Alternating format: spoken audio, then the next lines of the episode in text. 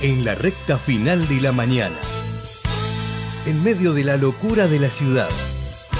Estamos en la trinchera.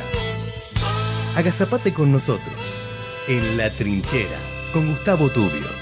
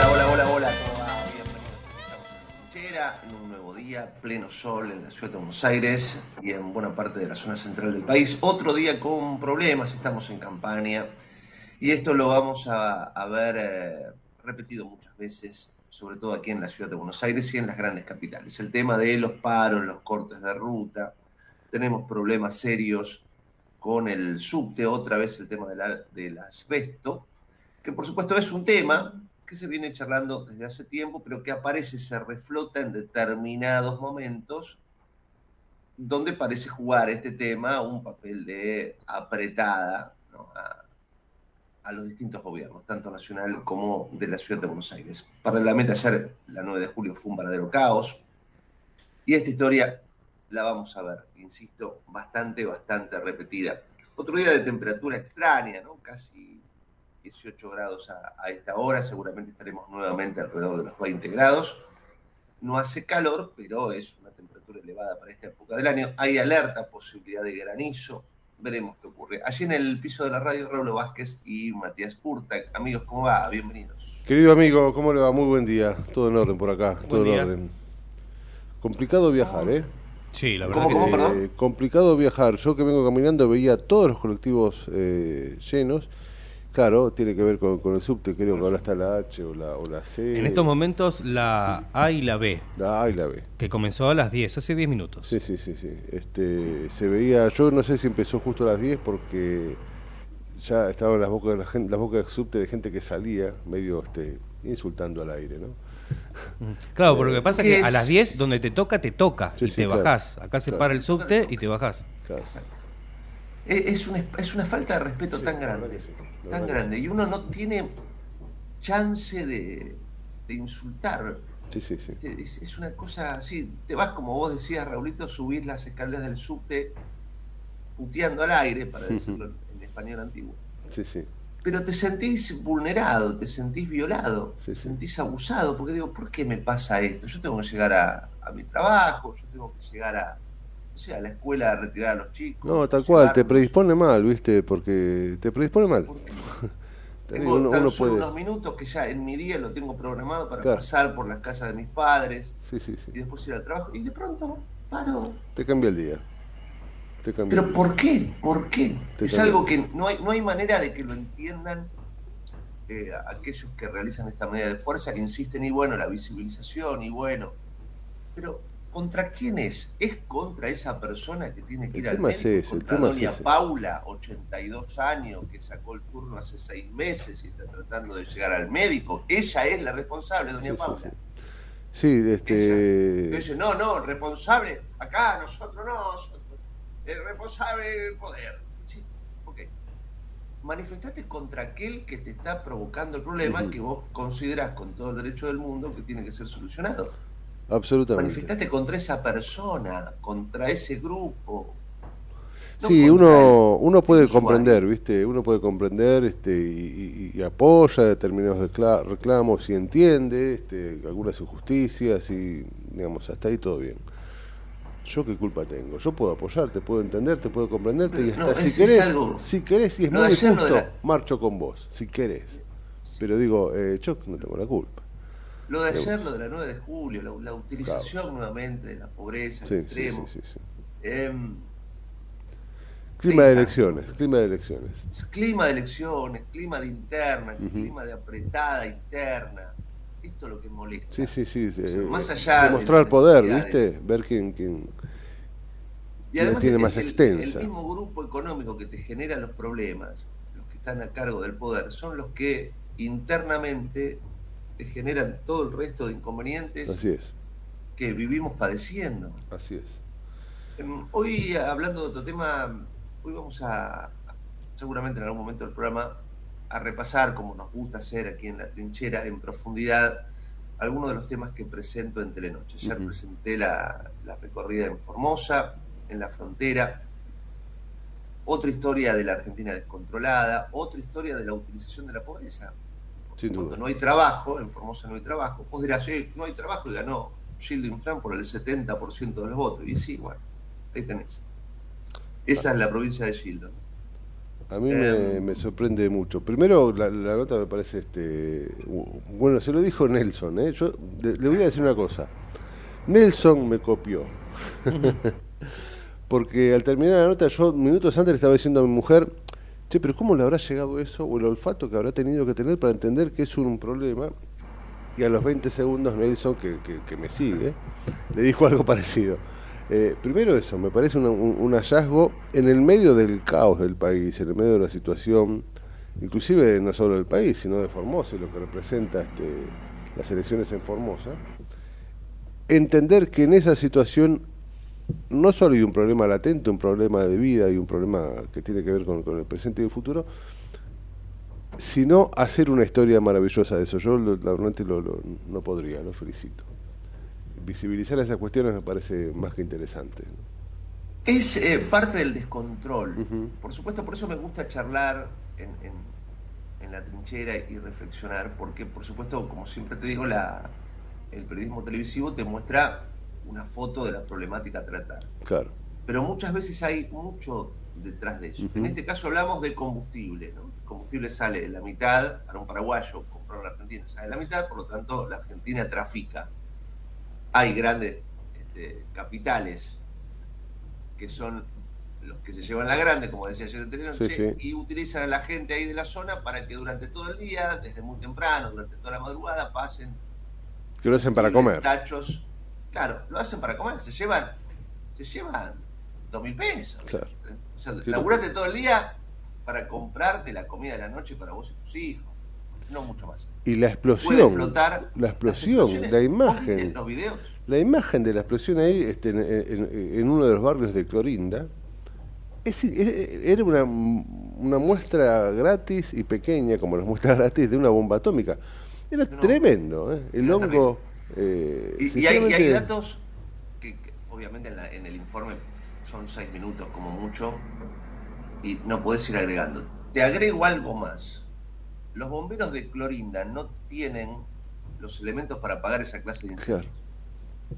El incendio de combustible se apaga con un polvo especial que sale mucho dinero. No, ah, lo tienen. Por lo tanto, ¿qué hacen los bomberos cuando explotan estos grandes contenedores de, combustible? Tratan de evitar que las llamas no se propaguen por árboles, lleguen a la casa. Claro, lo cercan. Clorinda. O sea, tratan de enfriar el, el alrededor claro. y miran cómo se va consumiendo solo, no hay manera de apagar. Claro, el tema es que no se propague, hasta ahí llegan. Qué bárbaro. O sea, en una zona ni siquiera tenés la viveza, ya que cobran coimas y demás para hacer la vista gorda, para que eso ocurra, de por lo menos abastecer a los bomberos para que actúen en caso de que algo Sí, ocurra. ni siquiera esa delicadeza, ¿no? Ni siquiera, ni siquiera le dan las herramientas suficientes a, a bomberos y a defensa civil para actuar en consecuencia porque la gente no les importa. Sí, sí, sí. Ahora, una de las explosiones, la, la- la- la que se ve eh, al principio, que es este, este hongo naranja que se ve enorme, digo, la cantidad de acumulación clandestina de combustible que habría en esa zona, ¿no? Para generar la explosión que genera, que son como 30, 40 metros hacia para arriba. Eh, muy, muy fuerte. Y los gritos, debe ser desesperante y debe ser tremendo vivir con el miedo latente a que eso vuelva a suceder.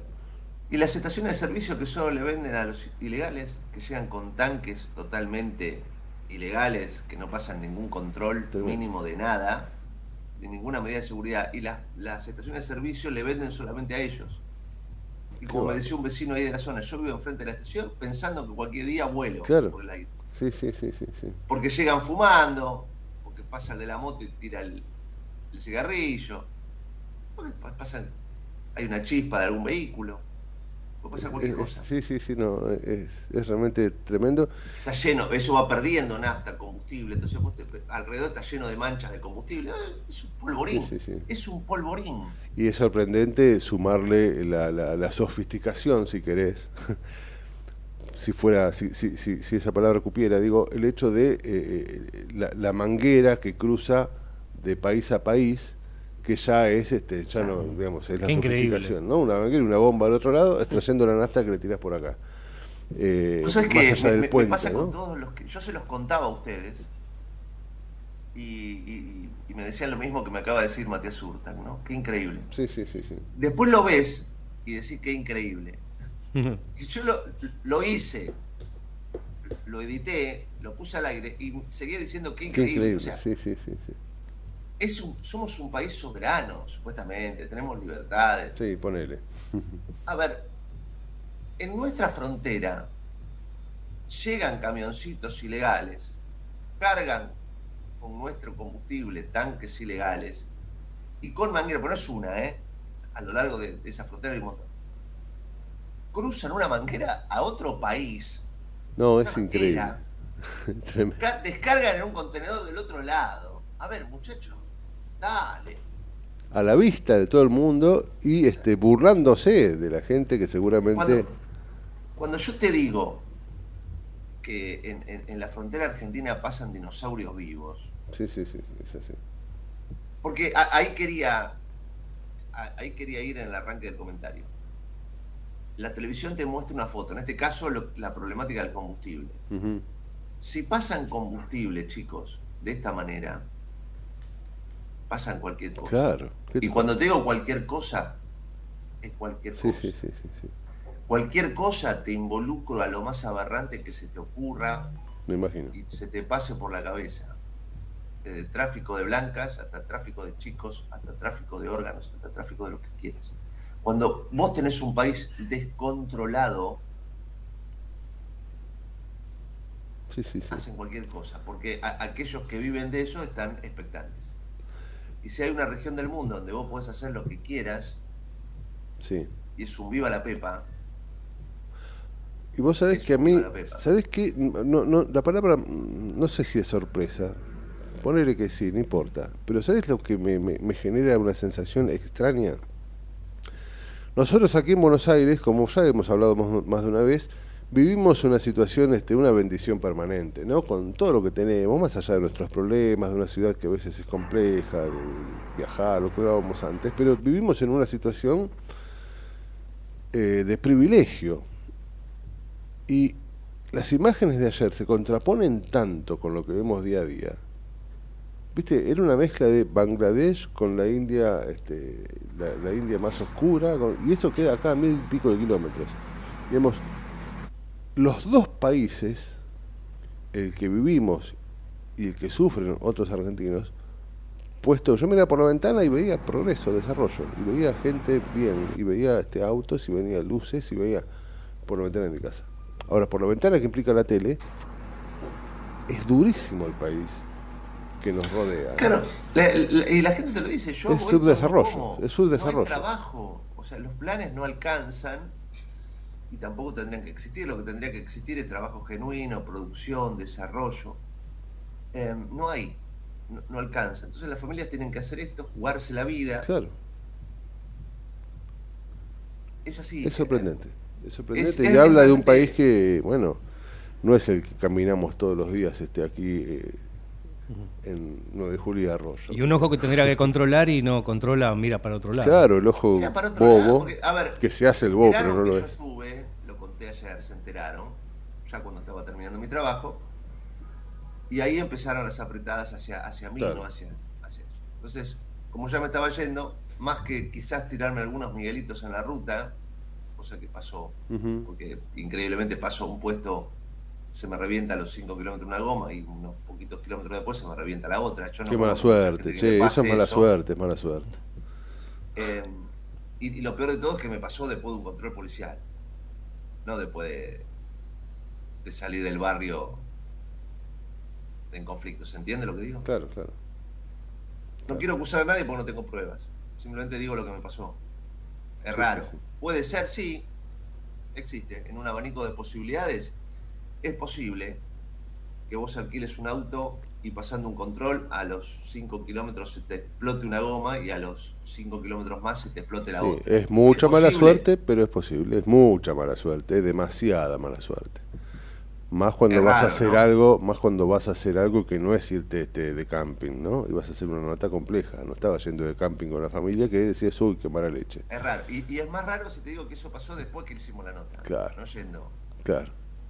Entonces, es raro. Sí, sí, sí, sí. Y su- Pero bueno. bueno, sumale que ahí está, bueno, eh, eh, el ojo bobo, que no es bobo, se hace el bobo, de la aduana, de migraciones, gendarmería, de prefectura, qué sé yo. de- de- Por, por eso digo, después que nos fuimos ahí sí volvieron al mismo, a los mismos lugares que ya habían ido antes. Porque e- ese famoso puerto Surubí, que es un puerto clandestino, ya fue allanado. Ya estuvo Sí, pero eso es jueguito para la tribuna. Estuvo hace unos meses, en noviembre, y salir, sal- aparte te sacan comunicados, eh, en un gran procedimiento, se han incautado tanto Sí, sí, sí. combustible que estaba trayendo de, de manera irregular el pasado por la... Unas horas después no pasa, vuelve todo a la normalidad de antes.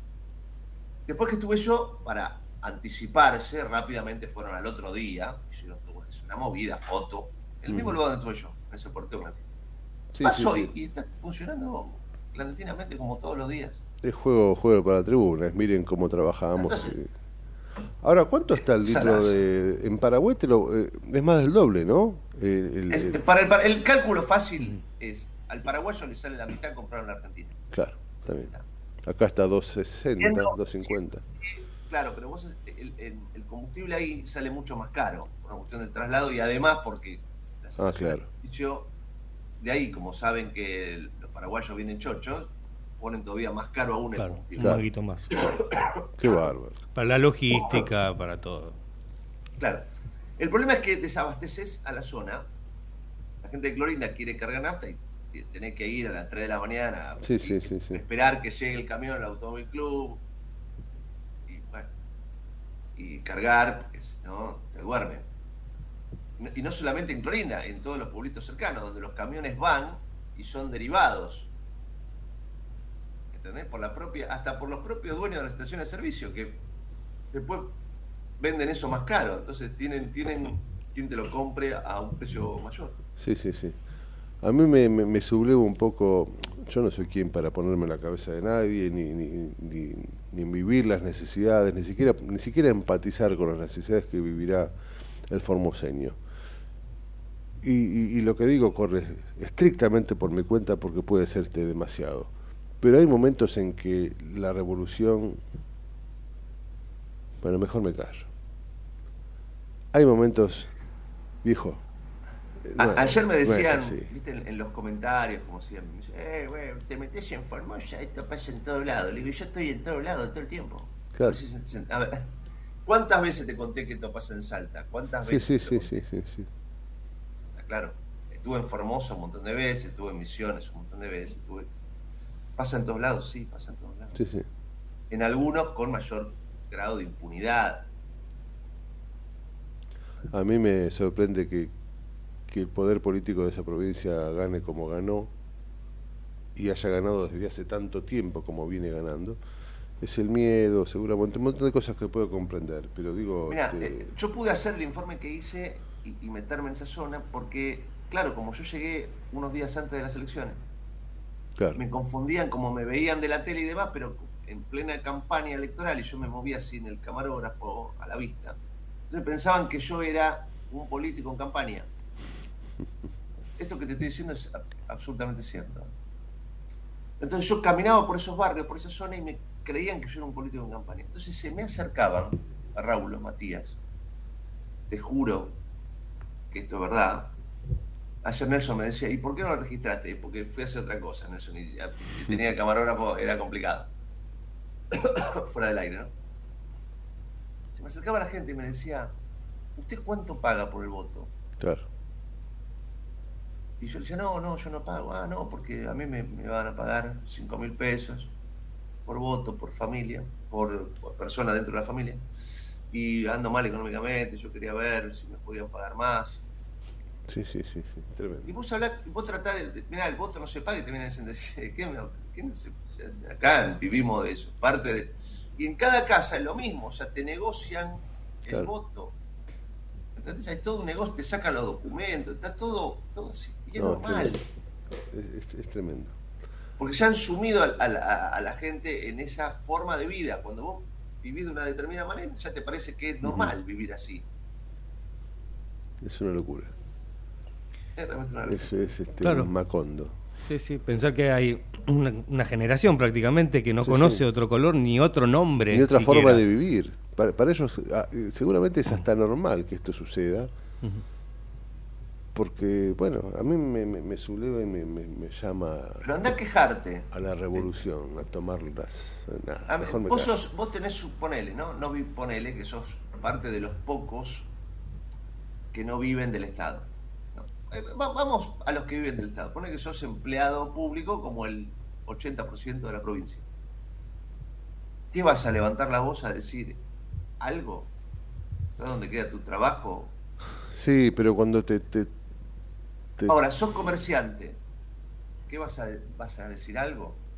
Al otro día te ponen sí, yo, lo- lo- los yo comprendo de, de todas las áreas posibles. Comprendo, Y no solamente eso, sino comprendo... directamente viene un señor y te dice, no vuelvas a hablar, estamos. Sí, sí. Y vos decís, ok. Entiendo, lo Pasa en entiendo... Formosa, pasa acá en el conurbano también. Sí, No seguramente, seguramente. No, no, seguramente, salga. Ahora, seguramente esto se ha pasa... enquistado. Claro. Y, y insisto, nos parece normal. Vos hablas con la gente y te dicen, no, yo no decir nada, yo porque me pasa esto. Y, y yo le digo, ¿vos te parece normal? ¿Y qué crees que es así? Acá funciona así. Ujú. Sí, pero esa gente un día se tiene que despertar, ¿eh? Se tiene que dar cuenta que la dignidad vale un poquito más que un laburo. Yo entiendo la familia, los chicos, el hambre, la comida. Está clarísimo. Sí, pero pelear yo contra no- el aparato es... es Yo tampoco podría hacerlo seguramente, ¿eh? lo, lo digo acá sentado cómo- cómodamente, yo acabo de desayunar, dormí calentito, o sea, está clarísimo, está clarísimo. Pero las revoluciones a veces son, son hijas también de la falta de dignidad, Puede ¿viste? ser. Pero a veces Eh, peleas contra ciertos aparatos que están muy, muy organizados. Sí, muy- sí, sí. Vos fíjate lo que pasó en Jujuy. em, y vos hablás con, con- con la militancia y no te- ellos te dicen son empleados que estaban ahí y de pronto, como vos decís, eh, cansados de estar hartos, salieron a manifestarse. No, flaco, eran todos soldados de, comprado. de Milagro Sala. No, de ninguna manera. Y después se demuestra. Sí, no, yo Porque la no- verdad te demostró que la organización estuvo tuvo todo planificado por Milagro. El que tiraba la Ujú. piedra, entraba de una manera, el que rompía la valla tiraba de otra, el que tiraba- enfrentaba de así, de asá. Es generar caos. Después, obviamente, te aparece gente que espontáneamente ve la situación, se indigna con la cuestión de fondo y va y destruye. claro. Pero digo, la- el, el- el caos te lo organizan porque está pensado. Sí, sí, sí, sí, está Cuando- claro, es muy, muy sos- maquiavélico, muy Cuando vos sos parte de una sociedad que trabaja, que la rema, que trata de llevar el pan a la noche a su casa, no tenés tiempo de organizar caos. ¿Se entiende? Por eso, hace Se cuatro aprovechan años, de eso, sí, sí, sí. como, está este, como está este signo político, no pasa nada en las calles. Fíjate, si, esto, si todo lo que vivimos hace cuatro años esta parte, en el gobierno hubiera estado Macri, el país sería una, una bola de fuego. Sí, sí, sí, sí. Pero fíjate, no lo eh, ves, el ¿por qué no lo ves? Digo, tratemos de recordar esas cosas. ¿no? Sí, pero, pero, pero algo, algo nos pasa también. eh, eh, estamos adormecidos, no sé, algo nos pasa porque el ejemplo más claro tiene que ver con lo que sucedió históricamente, no ahora, históricamente, en Francia. En Francia no importa el color político que esté, le han hecho lo que le están haciendo a Macron ahora a partir de la muerte, de, del asesinato de un policía, de un, de un ciudadano común, que están dando y prendiendo fuego a París. Que no digo que sea lo que haya que hacer, pero digo algo hay que hacer, no sé si es eso o no en Francia, históricamente, es un pueblo que se caracterizó que a mí mis derechos no se tocan. Sea Macron, sea Mitterrand, sea De Gaulle, sea Napoleón. Digamos, históricamente es así porque no, porque entienden que hay cosas con las que no se juega. En este caso, la dignidad y los derechos. Yo te digo no una sé, cosa. si estamos dormidos, no, no sé qué pasa. Yo te digo una cosa. O cómodos, no lo sé. Y, y te lo vengo diciendo desde hace algunos días a esta parte. Hace dos semanas, hasta la fórmula Guado-Mansur, el oficialismo perdía por escándalo. En una de las Sí, sí. peores derrotas de la historia. Sí, va a ser histórico, sí, sí. Esperá las elecciones. Es muy posible. Yo creo que todavía me parece que sigue ganando la oposición. Todavía. Aún. Pero falta mucho. Sí, te entiendo. Te entiendo, qué sé yo. Sí. 10 y 33. No, nos presentamos y empezamos a hablar con aquellos que saben. Dale. En el medio del caos, pero con buena información. Metete con nosotros a La Trinchera, en pleno corazón de Buenos Aires, con la conducción de Gustavo Tubio. La Trinchera, por ecomedios.com y AM1220. En cada momento, el municipio de Tigre está con vos. Tigre es mi vida. Municipalidad de Tigre. Mujer, ahora te toca a vos. La Municipalidad de Merlo organiza jornadas de salud integral para la mujer y su familia. Atención médica, mamografías, obstetricia, odontología, pediatría, vacunación, entre otras especialidades de forma gratuita. Accede al cronograma en www.merlo.gov.ar barra salud integral mujer. Intendencia Menéndez. En la ciudad podés hacer cualquier denuncia llamando al 911. Es más rápido, simple y no tenés que ir a la comisaría. Conoce todo en buenosaires.gov.ar barra seguridad.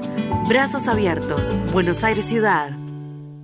¿Sabías que todos los accidentes por inhalación de monóxido de carbono son evitables? Chequea que la llama de tus artefactos sea siempre azul. No olvides ventilar los ambientes de tu hogar todos los días, verificando que las rejillas cuenten con salida al exterior y las ventilaciones no estén tapadas ni sucias. Y controla las instalaciones internas con un gasista matriculado. Con estos consejos, proteges a tu familia. Metrogas, damos calor.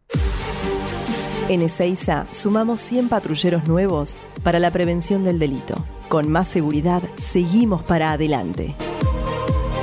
Ezeiza Municipio. Gestión Gastón Granados.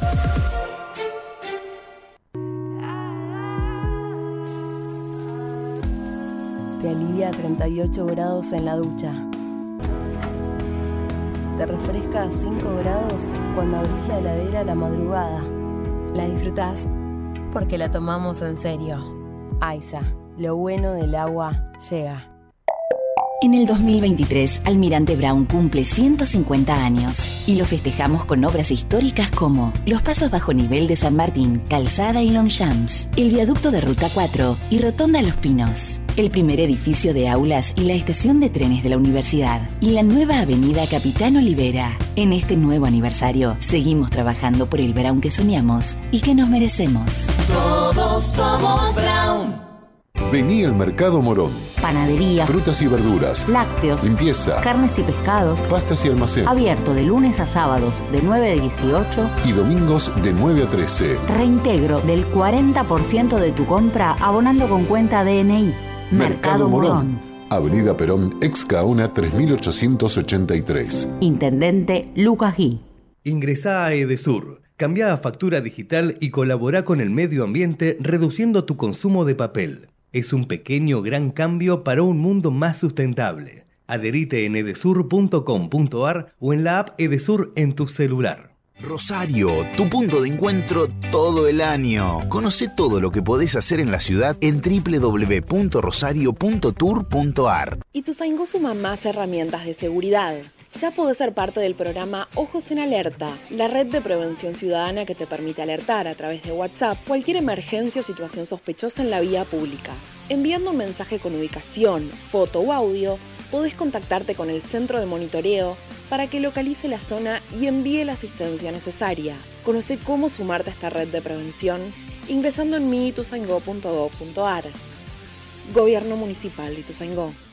Secretaría de Seguridad. Teléfonos útiles José Cepaz. Emergencias 911. Comando Patrulla 02320 440005. Comisaría Primera 02320 422 111. Comisaría Segunda 02320 466 661. Comisaría Tercera 02320 446002. Bomberos José Cepaz 02320 422222. Ambulancias 02320 439300. Secretaría de Seguridad 02320 447464. Defensa Civil 02320 441900. COM 02320 433856. Emergencias COVID 107 147 11 56 18 30 25 y 11 56 18 30 66.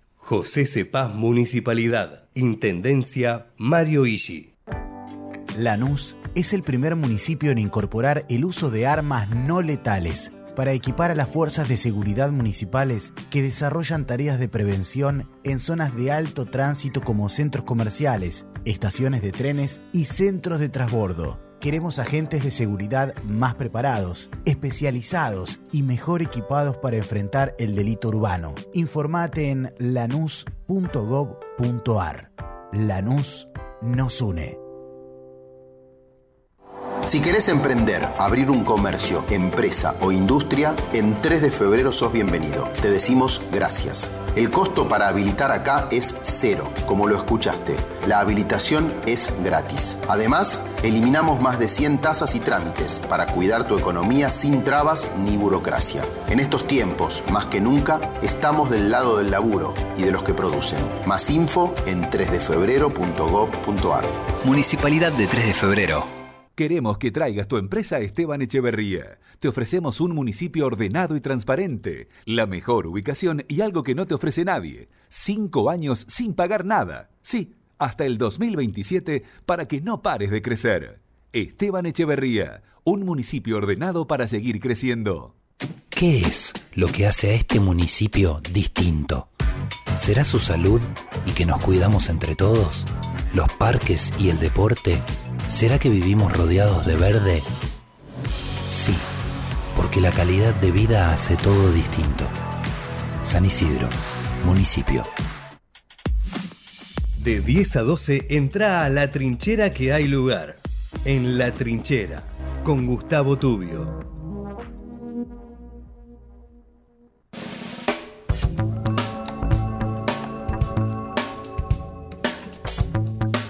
Y a las 10 y 40 en la mañana es un placer tener a Federico González en línea, un enorme analista político. Qué difícil tarea la del analista político en la Argentina, sinceramente. Qué, qué, realmente, qué problema. Es como tratar de entender a las mujeres cuando te dicen no pasa nada, ¿no? Y vos sabés que tenés que salir corriendo en ese preciso momento porque estás en peligro. Bueno, ser analista político es complejo, porque es inentendible este país, es ilógico. ¿Cómo va, Federico? Buen día. Hola, buen día, ¿qué tal? Gracias por el llamado. Gracias, gracias por estar ahí. A ver, eh, lo, hablábamos recién con, Raúl Vázquez, ¿no? Mm, la sociedad. A mí me interesaría tu mirada sobre esta sociedad quieta, que parece tranquila en determinados momentos cuando ciertos colores políticos están en el, en el gobierno. Hasta hace unos días, eh, con la fórmula de Pedro Mansur, parecía que el oficialismo perdía por escándalo. Ahora llega más y la cosa no sé si se revirtió, pero es distinta, ¿no? Pero los problemas siguen siendo lo mismo. ¿Vos cómo, ves esto? Bueno, es muy buena la pregunta y,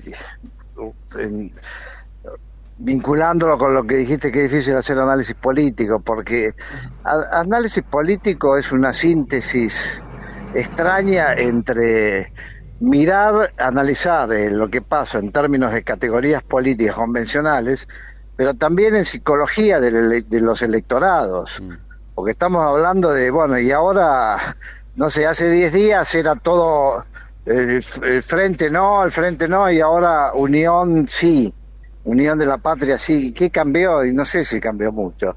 Entonces, bueno, vamos a, a intentar eh, esbozar alguna hipótesis explicativa.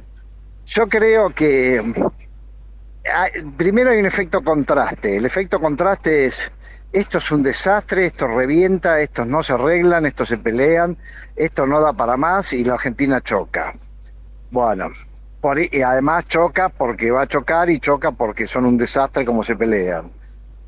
Y el punto de clima máximo de eso es cuando se anuncia la fórmula de Guado de Pedro, que yo creo que tanto el arco político opositor, oficialista y la gente pensó que van al fracaso. Con esa fórmula se termina el kirchnerismo.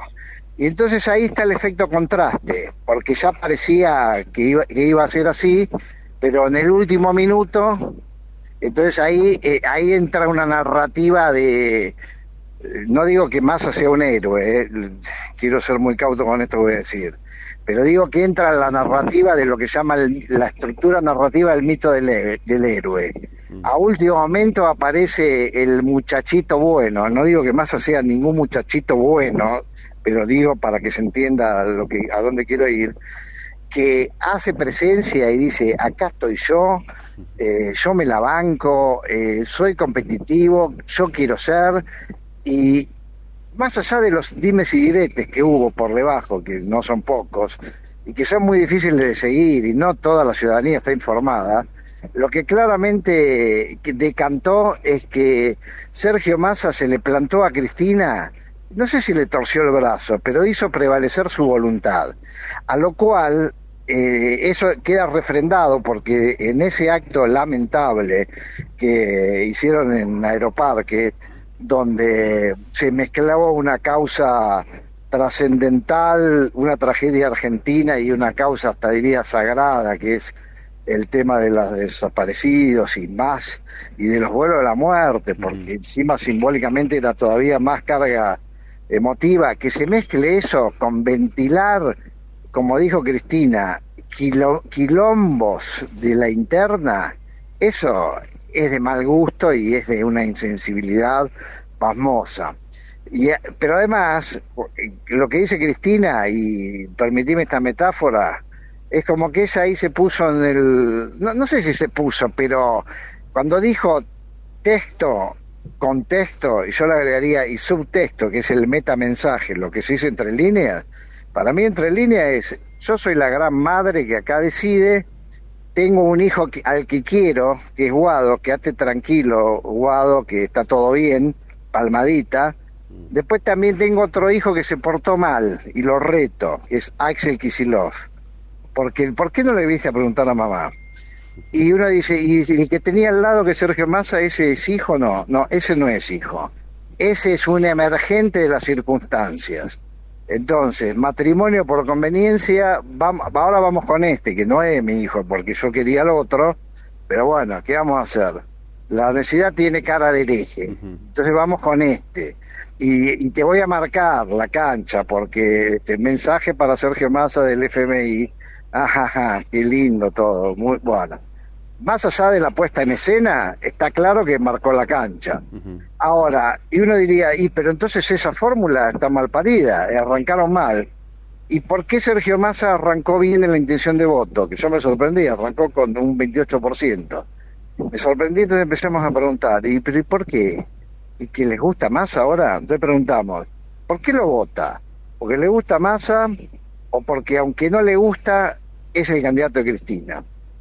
Para mi sorpresa, 60% porque le gusta, 40% porque es el candidato de Cristina.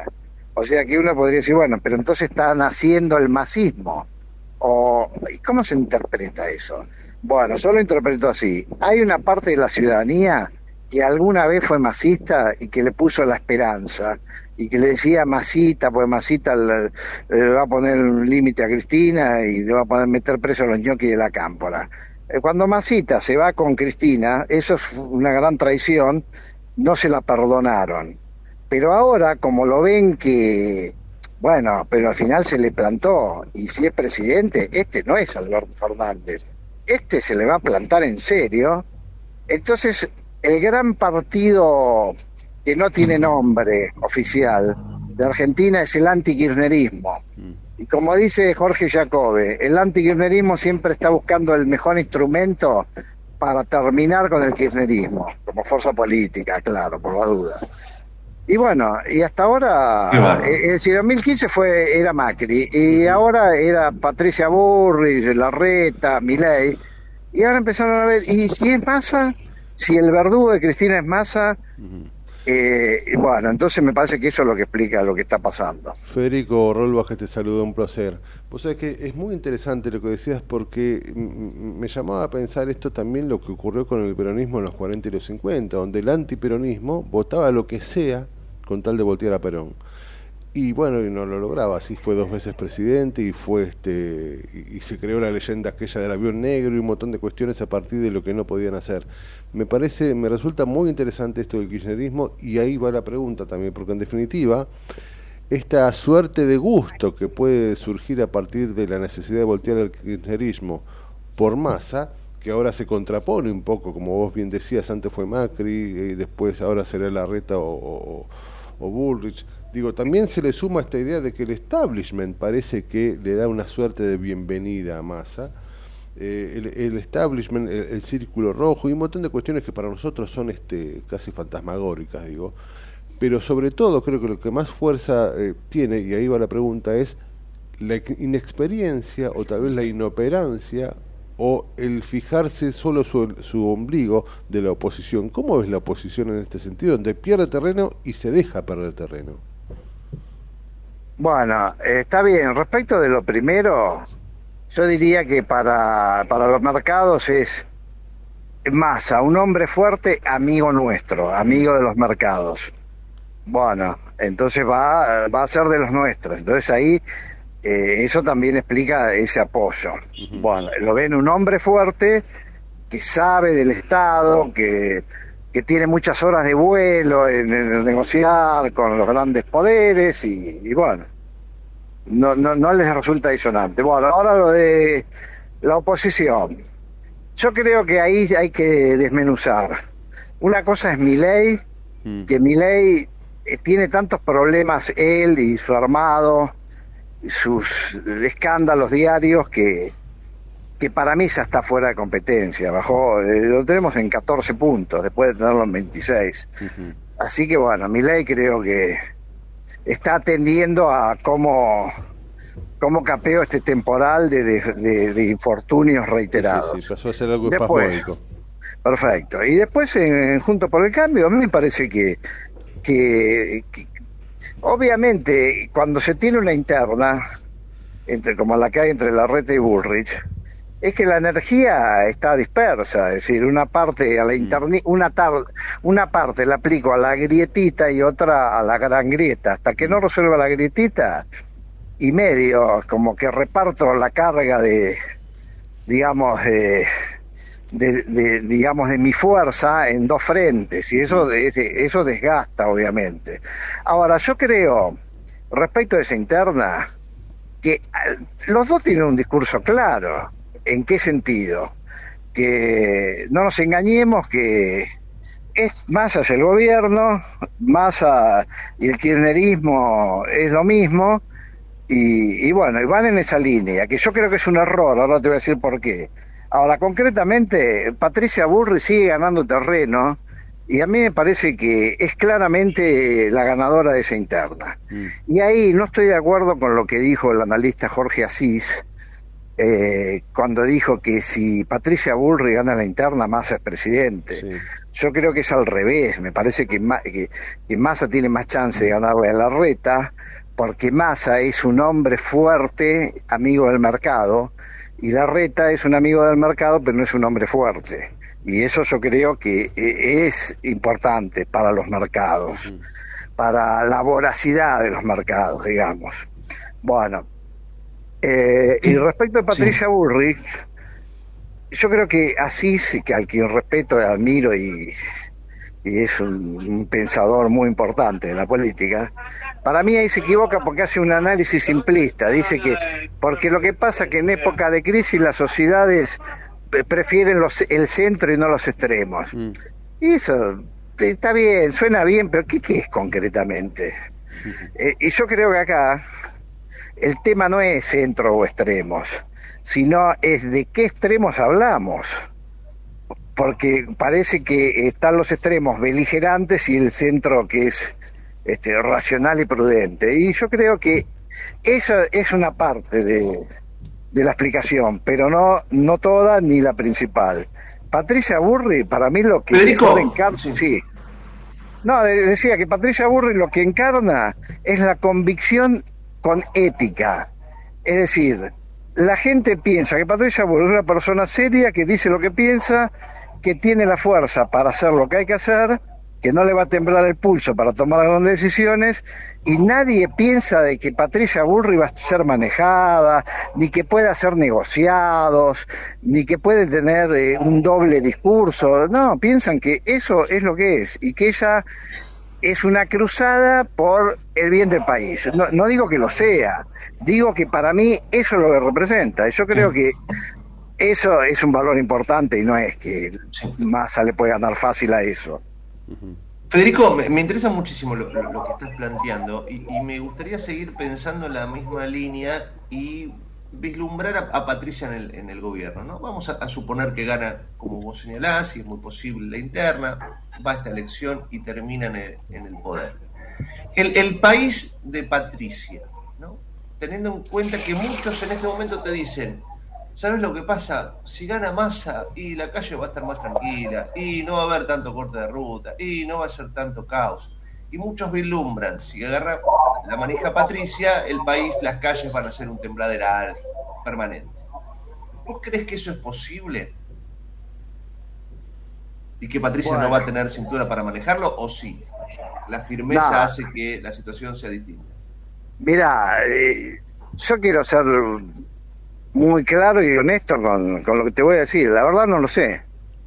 Que, que Patricia Burri lo va a intentar porque está en su ADN, esa es una cruzada eh, que, que hay que terminar con la Argentina decadente, que para esa, la culpa de esa decadencia eh, son las mafias, el narcotráfico, eh, los- las prebendas, eh, los añoques del Estado, qué sé yo, el sindicalismo. Y entonces ella se pone con, no pregunto cuántos son, sino que vayan pasando, porque yo acá tengo autoridad y la voy a ejercer. Ahora, bueno, después hay, después hay que, después hay un día en que la batalla empieza. Y Y, la verdad, sinceramente, yo creo que nadie sabe cómo puede terminar eso. Me, Puede me quedo con terminar esto. Hay, hay un muy día mal o muy bien. O sea, alguna vez, alguna vez la pelea hay que darla. Y claro, por supuesto. Y entonces yo creo que ahí Patricia, sí, lo que Patricia Burro lo que encarna es nunca, por H o por B, no nos animamos nunca a dar esa batalla. Porque no, porque va a ser difícil, porque vamos a perder. Bueno, yo la voy a dar. Bueno, qué sé yo. Y dala. Ahora, bueno, por supuesto hay que atenderse a las consecuencias. Claro, Puede de salir eso- bien, puede salir mal, no sé. Atrás de eso, Federico, está parte, bueno, no solo de lo que decía Gustavo, sino lo que se le puede sumar la, la idiosincrasia del partido peronista o del peronismo en sí, eh, eh, que, que, bueno, ya lo, tenemos claro, es un partido de poder, es un partido que yo no sé si sabe ser oposición y se le va a sumar todos los satélites, ¿no? Que tiene que ver con los piqueteros, tiene que ver con la CGT, que hoy brilla por su ausencia. La CGT debe estar este, haciendo una enorme asamblea en la Organización Internacional del Trabajo y se fueron todos porque no veo a nadie en la calle. Pero todos ellos van a salir y eh, muchos plantean que el escenario puede ser mm, complejo, más allá de que coincido que es una batalla que todavía no se dio y que puede generar, y que por lo menos es algo nuevo, ¿no? Bueno, sí, creo que, que lo definís muy bien. No solamente que se sabe que, que va a ser una batalla que puede ser intensa y de final incierto, Mm. sino que ya más o menos uno ve eh, qué fuerzas están preparando para darla de, de ambos lados, ¿no? Y sobre, sobre todo de- del lado de la resistencia kirchnerista peronista, vamos a decirlo así, sindicalista.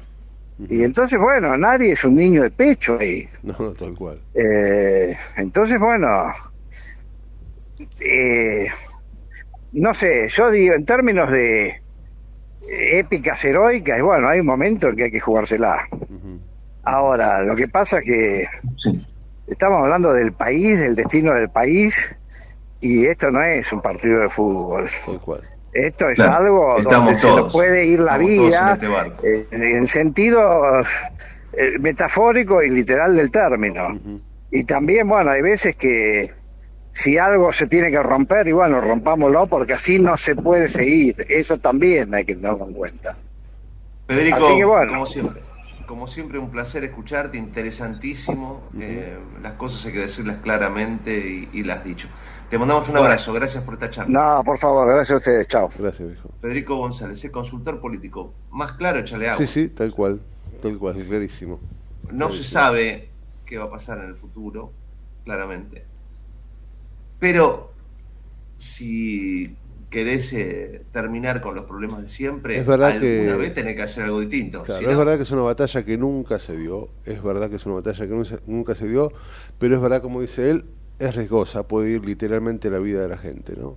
Lo que pasa es que eh, aquellos del espacio te dicen, y bueno, eh, Massa representa lo distinto de este espacio. Massa, Massa, yo, eh, viste... Pero es lo mismo que te dijeron con Alberto. Y Ah, bueno, Alberto claro. representa lo Sí, distinto claro. de este espacio. Claro, claro, no estoy dando cuenta que estaban votando un socialdemócrata y no un peronista, sí, sí, sí, sí, es verdad. Y al- al- Se Alberto planteaba era lo así. distinto, Alberto tenía la lapicera, Alberto tenía a, a- a su perrito. Y ahora, Massa es lo distinto, Massa va a tener la lapicera, Massa se saca sí, foto sí, con el perrito. Bueno, es como dice Malena Galmarini, ¿no? Que digo. Malena escuchaba el otro día que decía que es imposible dormir con masa porque no para de darse vuelta. Digo, nada más. Eh, ay, Dios mío. 10 y 59, ya estamos en las 11 de la mañana. Vamos a escuchar las noticias con Matías Urtag y arrancamos la segunda hora de la trinchera. Dale. En la trinchera tenemos barricada de información. Donde la noticia es segura. La trinchera, con la conducción de Gustavo Tubio. De lunes a viernes, de 10 a 12, por ecomedios.com y AM 1220. Desde Buenos Aires, transmite LRI 224, AM 1220, Ecomedios. Econoticias.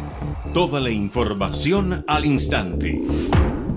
11 de la mañana en punto en todo el país. En Buenos Aires el cielo está ligeramente nublado. La temperatura 16 grados 4 décimas.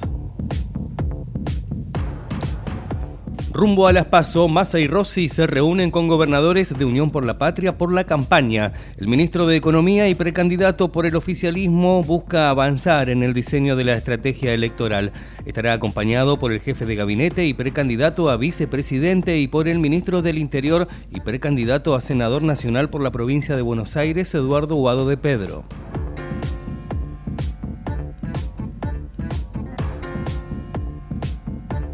Raberta dijo que en julio 92.000 personas cobrarán su jubilación por el plan de pago de deuda previsional. La titular de ANSES brindó detalles del avance del plan que posibilita que un universo de 800.000 personas que no cuentan con 30 años de aportes puedan regularizar su situación ante el organismo.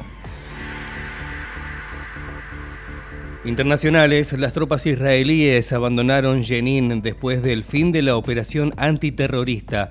Todas las unidades que participaron del operativo abandonaron la ciudad según las fuerzas de defensa de Israel. La ofensiva, recordemos, dejó más de un centenar de heridos.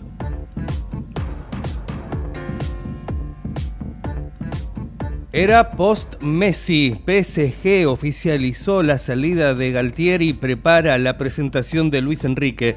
Ahora el conjunto parisino presentará hoy al español como DT de un equipo que ya no tendrá al campeón del mundo Lionel Messi ni al campeón mundial Ángel Di María, quien volvió a Benfica de Portugal, quedando solo un campeón del mundo, Leandro Paredes. 11 de la mañana, dos minutos en todo el país. En Buenos Aires el cielo está ligeramente nublado. La temperatura 16 grados 4 décimas, humedad 75%. La mejor información pasó por Econoticias, ecomedios.com. Desde Buenos Aires, transmite LRI 224, AM 1220, Ecomedios ¿Cuándo fue la última vez que te tomaste un respiro para ver un amanecer? Descubriendo lugares distintos que te hacen soñar, emocionar. Lugares que se convierten en felicidad cuando compartís ese momento con amigos. ¿Cuánto hace que no te tomas un respiro para descubrir algo distinto? Catamarca es mucho más que un destino. ¿Cómo prevenir dengue, zika y chikungunya? Sin criaderos no hay dengue. Limpia tu patio de objetos que acumulen agua. Elimina agua estancada de recipientes. Reemplaza con tierra o arena el agua de tus flores. Tapa los tanques de agua y cisternas. Tira y perfora llantas para que no acumulen agua. Limpia floreros y bebederos. Recordá, sin criaderos no hay dengue. Intendencia Menéndez. American and Merit Hoteles. Primera cadena hotelera argentina. 3, 4 y 5 estrellas. Más de 20 destinos de Argentina y el Cono Sur. Aprovecha el código promocional Puro Branding con el 10% de descuento para los hoteles Amerian Córdoba Park, Amerian Executive Córdoba, Amerian Buenos Aires Park, Merit San Telmo y Amerian Executive Mendoza Hotel hasta fin de año. No válido para fines de semana largos. American and Merit Hoteles. Cuando una ruta se asfalta, crecemos. Cuando una escuela se construye, hay un futuro mejor. Cuando un hospital te atiende, tus derechos se respetan. Con vos es posible. Todas y todos por la provincia. Unidos, hacemos más. ARBA, Agencia de Recaudación de la Provincia de Buenos Aires. Informate en ecomedios.com. Seguinos en Instagram, arroba ecomedios. Seguimos en La Trinchera. Estamos en la segunda hora, con la conducción de Gustavo Tubio.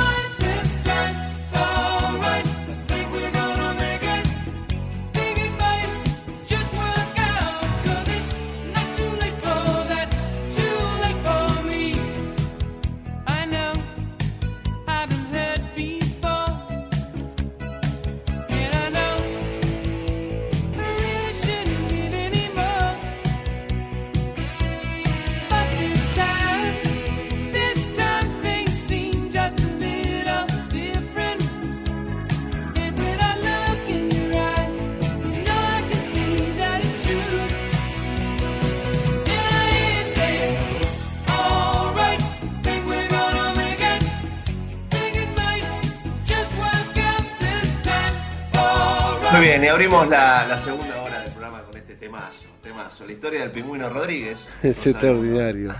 Es maravilloso lo que genera la mente, ¿eh? Cuando le dicen pingüino, es genial, es genial. Es, es- es espectacular. Pingüino Rodríguez. Eh, qué tema, qué tema. Yo no quiero volver y reiterarme con el tema de qué linda música escuchábamos nosotros.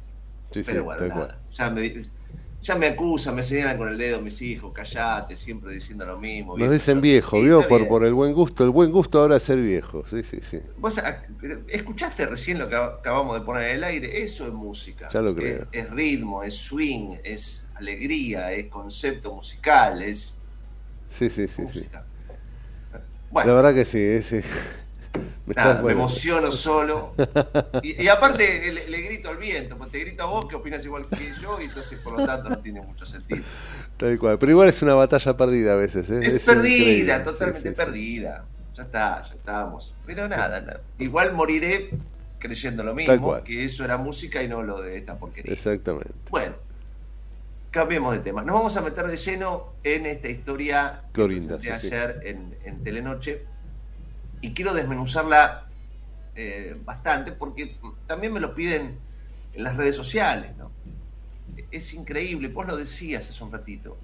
Nosotros en la ciudad de Buenos Aires nos parece increíble creer que esto ocurre. Sí. Vamos a, a- a poner la, la nota al aire, aquellos que nos siguen a través de nuestra página web la van a poder ver, y aquellos que están quizás en el auto escuchando ecomedios la van a poder escuchar. Por eso lo que vas a escuchar ahora es, sobre todo al principio y en otros tramos de la nota, a Alejandro Olmedo. Alejandro Olmedo es la denunciante, es una de las denunciantes de esta historia. Ella fue candidata a intendente por Juntas por el Cambio allí en Clorinda y habla y cuenta porque justamente tiene el paraguas político que, que la avala para, para contarlo, porque si no tuviera un respaldo, digamos, la- le puede pasar cualquier cosa. Sí, sí, tal Como te decía antes, la gente no habla por temor. Sí, sí, tiene un resguardo por lo menos institucional, ¿no? Por eso, entonces la vas a escuchar a Alejandra que te cuenta con pelos y señales lo que está ocurriendo, que yo comprobé, no es que me como un verso, sino yo fui a ver qué pasaba y comprobé todo eso, en las imágenes está. Eh, vas a escuchar a los vecinos de las estaciones de servicio que le venden solo nafta a los ilegales, a los que trafican la nafta. Y vas a escuchar a aquellos vecinos que no tienen más remedio que hacer esto, que cruzar y jugarse la vida enfermándose, porque lo hacen con ninguna medida de protección, no tienen guantes, no tienen barbijo, no tienen absolutamente nada, manipulan combustible. Y esto, bueno, te, te- te provo- te provoca problemas respiratorios, problemas en la piel, problemas de Mm. todo tipo, y lo hacen grandes, chicos, a cualquier hora. Y ya han explotado varias veces, y ya hay muertos. Y los controles que son laxos, porque a la mañana pasa alguien a llevarse la suya.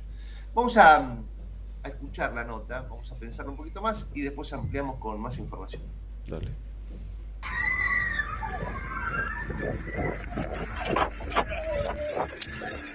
te. ¡Mamá! Fue impresionante, se sintió desde aquí la explosión. Yo soy del mismo barrio, estamos a, a cuatro o cinco cuadras de aquí.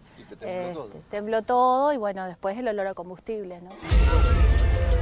Esta explosión se produjo hace dos semanas en la ciudad de Clorinda, en la provincia de Formosa, en la frontera con Paraguay. Ya supusimos eh, lo, que, lo que todos en realidad sabemos y es que, que puede haber una tragedia muy grande en Clorinda por el, el combustible que pasa de, de manera ilegal hacia Paraguay. En Clorinda, desde el año 2020, el contrabando de combustible desde Argentina a Paraguay está totalmente generalizado. Es una manera totalmente ilegal e insegura de transportar combustible.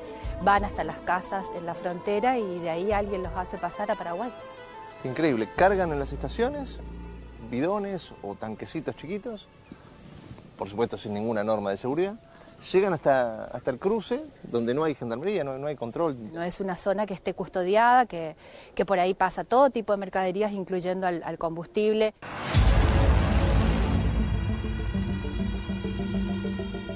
Estos son los tanques de combustible que están esperando para cargarse en esta estación de servicio que solamente le carga a ellos, a los ilegales. Fíjense, son tanques muy precarios, no tienen ningún sistema de seguridad. Aquí se vende la nafta más cara del país, pero no importa porque a los paraguayos les conviene justamente este cambio. Y eh, una vez que se cargue van a ir a la frontera de manera ilegal y lo van a cruzar de manera ilegal. Nadie, nadie controla nada. Vos vivís al lado de esta estación. Pega por la estación de servicio. Es peligrosísimo vivir acá. Totalmente, totalmente. Fíjate cuántos, cuántos tanques están ahí, por ejemplo. Un montón. Es, es un peligro. Llega a explotar uno de estos, volamos todo el barrio, la ciudad. Y vos te vas a acostar con miedo. Las 24 horas al día. Hay veces están hasta 5, 6 están. Donde termina este puente empieza el barrio El Porteño Sur, un barrio totalmente dominado por el paso ilegal de combustible y de cualquier producto, todo lo que se puedan imaginar. A 100 metros de esta zona está el denominado Puerto Surubí, una fortaleza donde hay cámaras de seguridad por todas partes. Así llegan los tanques de combustible y empieza el paso ilegal a Paraguay. ¿Hace cuánto que estás con este tema del paso? Ah, hace una banda. Hace una banda, ¿no? Sí, así. ¿Cuánto tiempo tardas en cruzar? Media hora. En media hora cruzas. En un ratito. ¿Y ahí te están esperando el contacto? Allá al otro lado ya. Ya está. Sí, ya está. Y lo meten también en un, en un tanquecito como este. O sea, vos lo pasás de tanquecito a tanquecito. Sí, tenés que cargarle el en ese y tenés que transbordar en un tambor. En un tambor. Y después llevamos para el otro lado. ¿Y vos lo llevas a hombro? No. O lo- no, ¿cómo lo El llevas? tambor llevamos así ro- rodando. Esto es Puerto Surubí, un punto de contrabando defendido por una muralla exterior. A este puerto ilegal pudimos entrar con cámara oculta. Allí comprobamos cómo se acumulan los tanques y bidones de todo tipo. En este punto al combustible lo pasan haciendo rodar tanques que terminan en un puente ilegal de madera que conecta los dos países. Y el otro sistema es eh, ya con un motor eh, que, que saca el combustible de, de- de tanques que son de 10.000 litros por lo menos y los pasa directamente a través de una manguera a Paraguay en estos lugares estrechos. Una manguera. pasa Una manguera y un motor que hace... de un tanque clandestino a otro tanque Sí, clandestino en al Paraguay. otro lado. Este tiene un caño para hacer pasar hasta allá. Con caño directamente. Sí, no es, tío. Ah, pasan directamente con manguera a Paraguay. Este es otro de los pasos ilegales de combustible. Estamos en el barrio 25 de Mayo, en Clorinda, del otro lado del río Paraguay. Fíjense ustedes, no solo pasan el combustible en bidones, en barcazas, directamente de manera impúdica hay una manguera desde el lado argentino al lado paraguayo. Allí hay un camión en Paraguay que recibe el combustible argentino. La nafta en Clorinda es la más cara del país, pero de todos modos sigue siendo muy barata para los paraguayos que la pagan la mitad del precio que en Paraguay. Se dice que casi el doble sale. Casi el doble, más o menos un 44, un 45% más barata sale la nafta de Clorinda con todo lo cara que es para nosotros. El contrabando de combustible está tan generalizado en Clorinda que esta imagen en los patios de las casas es habitual. Allí se acumulan bidones de todo tipo y no queda lugar ni para una maceta. es una bomba de tiempo todo el tiempo. Eh, tenemos que cuidarnos, pero es el, el único que te deja plata en estos momentos y la gente está en contra de eso. Solo queremos trabajar y no, como digo, eso, solo queremos trabajar. Tenés miedo a veces, ¿no? Sí, mucho miedo, bastante miedo, me da muchísimo miedo, a veces sí tengo mucho miedo. Otra fuente de trabajo no hay. Eh, otra no nos queda directamente. No. Es arriesgarnos o pasarla mal.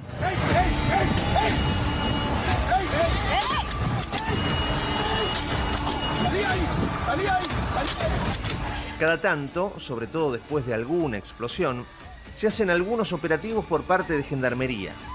Para muchos vecinos los controles son escasos porque se paga coima para que las autoridades miren para otro lado.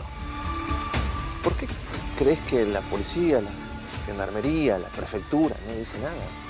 Y todo nos hace suponer que, que hay un gran sistema de beneficios en torno a esto, ¿no? que todos directa o indirectamente arreglan o se benefician económicamente por esta situación. ¿no? Por eso se deja de lado eh, todas la- las leyes y el control que tiene que ejercer el Estado municipal, provincial, nacional respecto de esta situación. Todo el mundo mira para otro lado. Un Estado que no controla, un rebusque peligroso, una bomba de tiempo que cada tanto estalla en la frontera con Paraguay.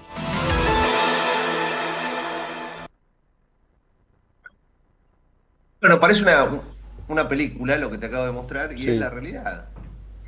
Es lo que pasa allí en, en, en Clorinda y en tantos otros lugares.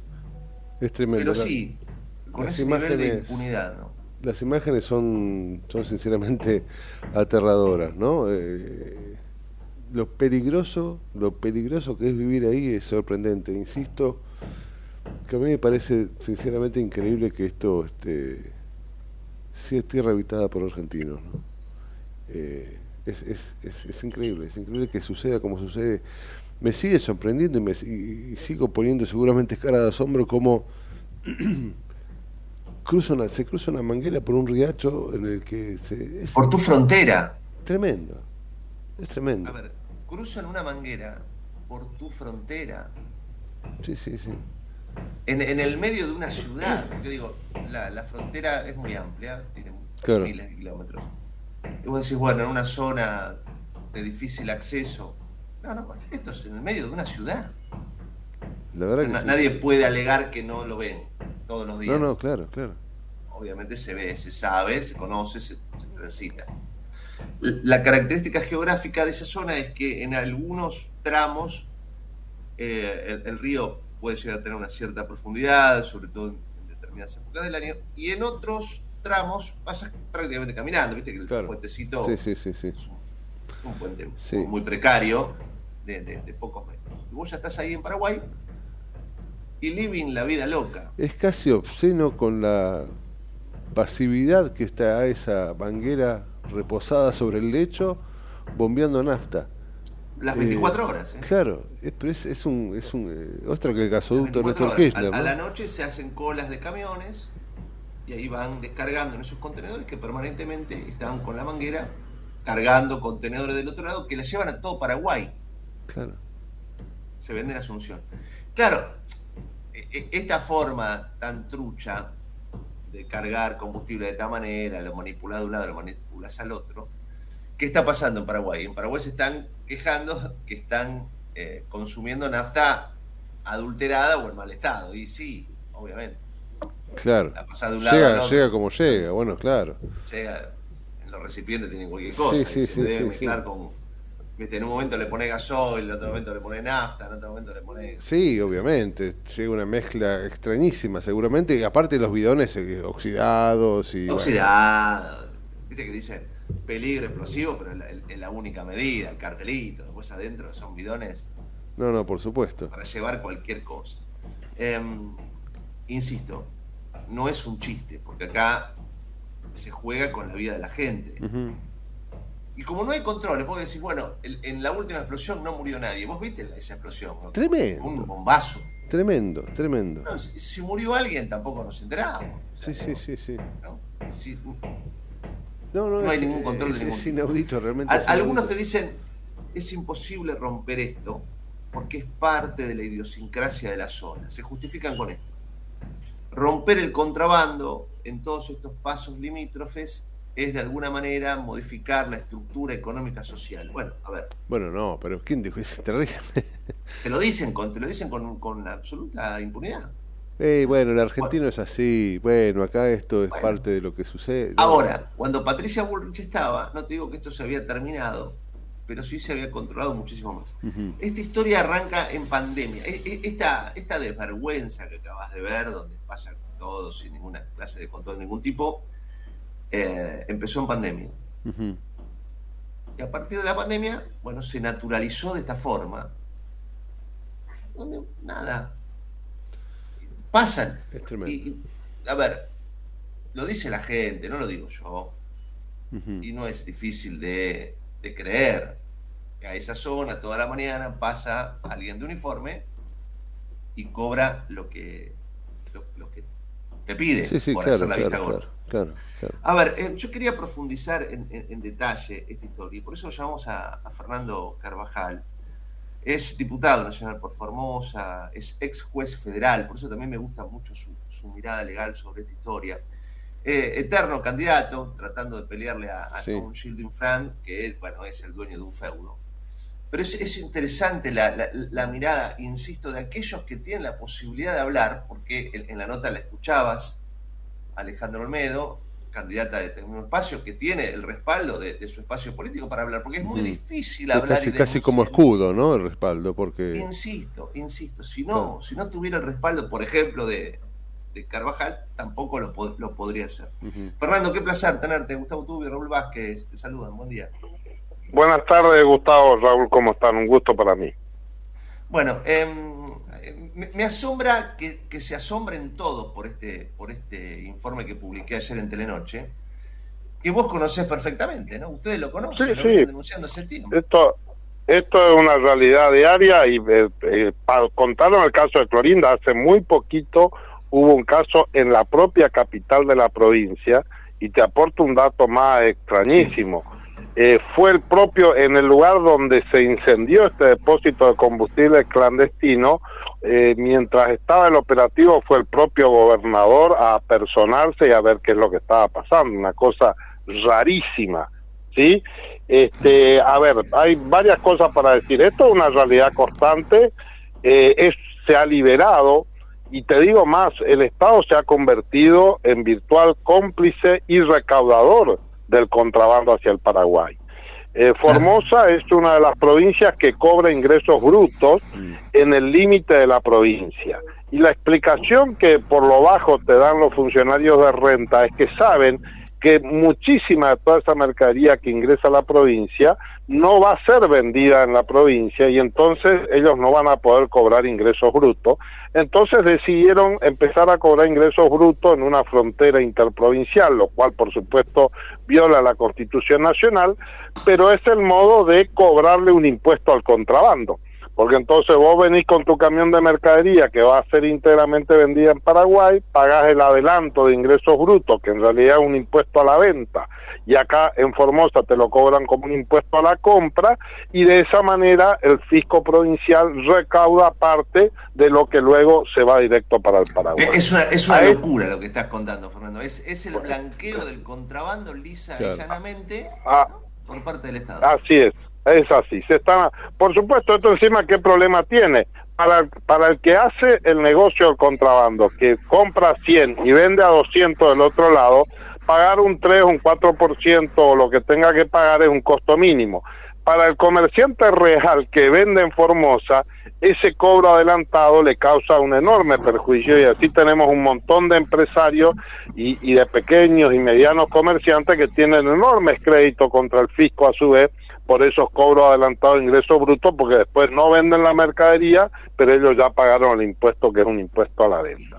Digo, es- a este nivel de descalabro se ha llegado y todo esto con una enorme complacencia del Estado provincial fundamentalmente y un corrimiento muy claro del Estado federal que en Formosa no se mete. Ahora, e- es, como tierra de nadie, eh, Fernando. Yo, yo Es tierra de nadie. Yo no lo, po- no lo podía creer. Yo veía las mangueras cruzando ¿no? el, el río, Sí, sí. descargando en Paraguay. E- ese puerto surubí totalmente clandestino, fortificado, ¿no? E- en el medio de Sí, Clorinda. Digo, a- además de, de la locura de- del hecho en sí, digo, acá se juegan vidas humanas. Ca- cada- la, la gente lo hace, Fernando, y me lo decían todos allí. Porque no hay trabajo. O sea, yo hago esto. Por supuesto. Por supuesto, es que por- el Estado provincial lo deja hacer porque de esa manera compensan el haber destruido el aparato productivo y comercial de la provincia. Y lo dejan hacer porque, mira, hay un proyecto de creación de un puente uniendo Paraguay con, con Formosa, en esa zona que, que es una zona que no tenemos un puente directo. El, el gobierno de Gilden Fran, por presiones del gobierno del Chaco, terminó haciendo o han comenzado con los estudios de factibilidad para hacerlo en Colonia Cano, perjudicando a Clorinda, que tiene la característica que está frente a Asunción. Entonces, en vez de tener una mirada estratégica, de ver qué tratamiento aduanero especial tenemos que darle a Clorinda, cómo hacemos para que Formosa aproveche la enorme ventaja que significaría estar al lado de una de las capitales latinoamericanas más pujante y que más ha crecido en los últimos años. En vez de hacer esas cosas, que es lo que tendríamos que estar haciendo, lo que hace el gobierno de Formosa y el gobierno federal es liberar el contrabando en la zona para que todo siga viviendo en el marco de la más absoluta informalidad. Pero estos son gobiernos que se sienten cómodos con la informalidad y con estados que se dedican a, lo- a la corrupción y no se ocupan de definir política de Estado. Ahí, ahí Raúl Vázquez te quiere hacer una pregunta, pero quiero, quiero marcar también en profundidad esto que vos señalás. Porque digo, hacer un puente en ese lugar, en Clorinda, no estamos hablando del puente de Brooklyn. Eh, eh, hay parte que pasa caminando al otro Claro. lado. O sea, es un puentecito, nada más. No se hace porque obviamente hay otros intereses. Por, por su- sí, en realidad para cruzar directamente a Asunción es un puente un poco más grande, pero de todos modos, porque es sobre directamente sobre el río Paraguay, pero de todos modos no es una obra este, extremadamente cara. Es mucho más difícil el lugar donde lo están por hacer. Un lugar donde el río es mucho más amplio, hay zonas de bajío, etcétera, es más menos aconsejable hacerlo en ese lugar, pero ese lugar como está cerca del Chaco eh, le conviene a Chaco y como hoy el embajador argentino en Paraguay es del Chaco, que es el ex gobernador, se ha tomado esa decisión, que nosotros vamos a trabajar para revertirla con el próximo gobierno. Diputado Carvajal, ¿cómo le va? Raúl Vázquez. Eh, a ver, a ver si me, yo no, a ver, yo no quiero ser periodista, no, eh, no sé ni cómo. No lo explicarlo. podés creer, Yo no, yo no puedo creer lo que estoy viendo y sinceramente, sinceramente me indigna, me hace dar cuenta caer en la, caer eh, realmente en razones que fuera de lo que sucede en la comodidad de los sillones de la capital federal, de la autopista y de las luces del centro y todo lo que sabemos que tenemos la gracia de quienes vivimos eh, eh, en las grandes ciudades, eh, este país está sumido en un absoluto subdesarrollo cultural, económico, moral eh, y todo lo que usted quiera sumarle, que me llama a mí a una revolución. Digo, yo quiero, quiero que me cuente usted que está más cerca que yo de Formosa, porque esta es la verdad. ¿Qué pasa en Formosa? Y, yo sé que me va a decir Infran, yo sé que me va a decir 40 años de peronismo, yo sé que me va a decir todo eso porque lo conozco, lo sé y lo entiendo y hasta puedo aceptar que sea así. Pero digo yo, eh, hay un peligro latente de que se mueran argentinos minuto a minuto en ese, en ese lugar. No ha pasado de milagro. Hace 20 días hubo una explosión tremenda. Y esto sigue igual. Y me permito decir que va a seguir igual. Que va a seguir igual. Y yo no sé de qué manera se va a inflar. No estoy llamando a las armas. No estoy llamando a la revolución. Pero es hora de que esto cambie. Eh, así como estamos viviendo, estamos fracasando. Sin duda, mira, permitime en esto señalar que hoy tenemos nuevos responsables muy claramente indicados y que ha sido la Corte Suprema de Justicia de la Nación. Fíjate cómo la realidad de San Juan cambió cuando la gente tuvo la posibilidad de elegir con mayores márgenes de libertad. Eh, en el caso Formosa, la Corte guardó un mañoso silencio, nosotros hicimos la presentación correspondiente, lo hicimos en tiempo y forma, con anticipación, cubrimos todas las vías jurídicas posibles, pedimos una medida cautelar y la Corte cedió a las presiones del todopoderoso Gilles Frank, eso está muy claro, no hay ninguna razón jurídica y yo dije, yo cuando ad- advertí que la Corte ya no se iba a pronunciar, dije que eh, la Corte Suprema había modificado los límites del país. Formosa dejó de ser parte argentina. Formosa no rige la democracia y la constitución. Formosa es un Estado libre, asociado, que recibe fondos de subsidio del Estado argentino, pero en el cual no rige la legislación nacional. Esto es así Tremendo. por variados motivos. A ver, eh, te, te puedo dar otros ejemplos. Está el, el famoso parque La, la Fidelidad, un, un, que era el proyecto de ser un parque binacional de un- una gran extensión de campo que, de, bueno, una persona que, que falleció, que eran casi 100.000 hectáreas de los dos lados de la provincia. El proyecto era que eso tenía que ser el primer parque eh, nacional biprovincial y Formosa se negó. ¿Y por qué se negó Formosa? Porque Formosa no quiere la presencia del Estado federal, salvo que sea para mandarle plata. Entonces, eh, la verdad es que la, la eh, frontera norte de la República Argentina está corrida y Formosa quedó afuera de eso. Esto ya pasó en la pandemia, cuando recuerden que esto así fue, digamos, quedamos fuera del territorio nacional.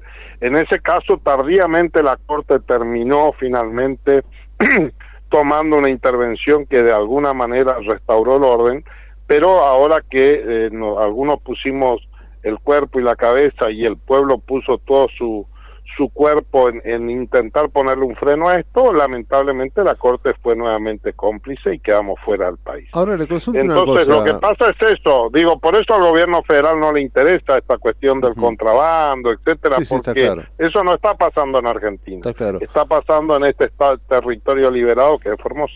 Ahora le consulto una cosa, yo no sé si es una herramienta válida o no, pero no viene siendo hora de que la oposición o los candidatos, sea Larreta en este caso o Patricia Burrich, planteen como una promesa de campaña que en lugar de ver qué van a hacer con el cepo, por ejemplo, el cepo del dólar que uno dice que lo van a sacar al minuto a, a asumir y el otro dice que todavía no y veremos y bla bla, no viene siendo hora que, al- que los dos al mismo tiempo digan que su segunda obra de gobierno va a ser intervenir Formosa definitivamente.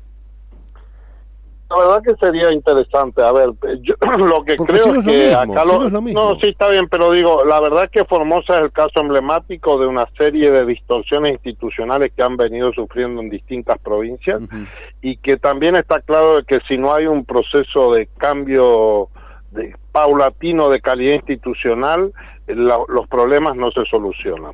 Digo, siendo muy realista, yo creo que a Formosa hay que met- eh, nosotros estamos hablando de un observatorio de calidad institucional que esté vinculado a la repartición de fondos nacionales. Provincias que no respetan determinados estándares de calidad institucional, como cuestiones básicas de tener Sí, sí, claro. ley de acceso a la información, eh, que los funcionarios. Gildo Infran nunca presentó una declaración jurada de eh, ingresos, ¿sí? Nunca. Nadie sabe cuál es el patrimonio de Gildo Infran. Ese tipo de provincias no pueden recibir fondos del Estado Nacional o por lo menos ATN o no pueden recibir crédito. Eh, digo, la intervención yo creo que es una posibilidad, pero si esto no va acompañado de políticas públicas consistentes de cambio de calidad institucional, nos va a terminar pasando lo que pasó en Santiago del Estero. Sí, que cambiamos de, de, de perro, pero seguimos nombre, teniendo sí, collar, digamos, ¿no? Entonces, eh, es más profundo que eso.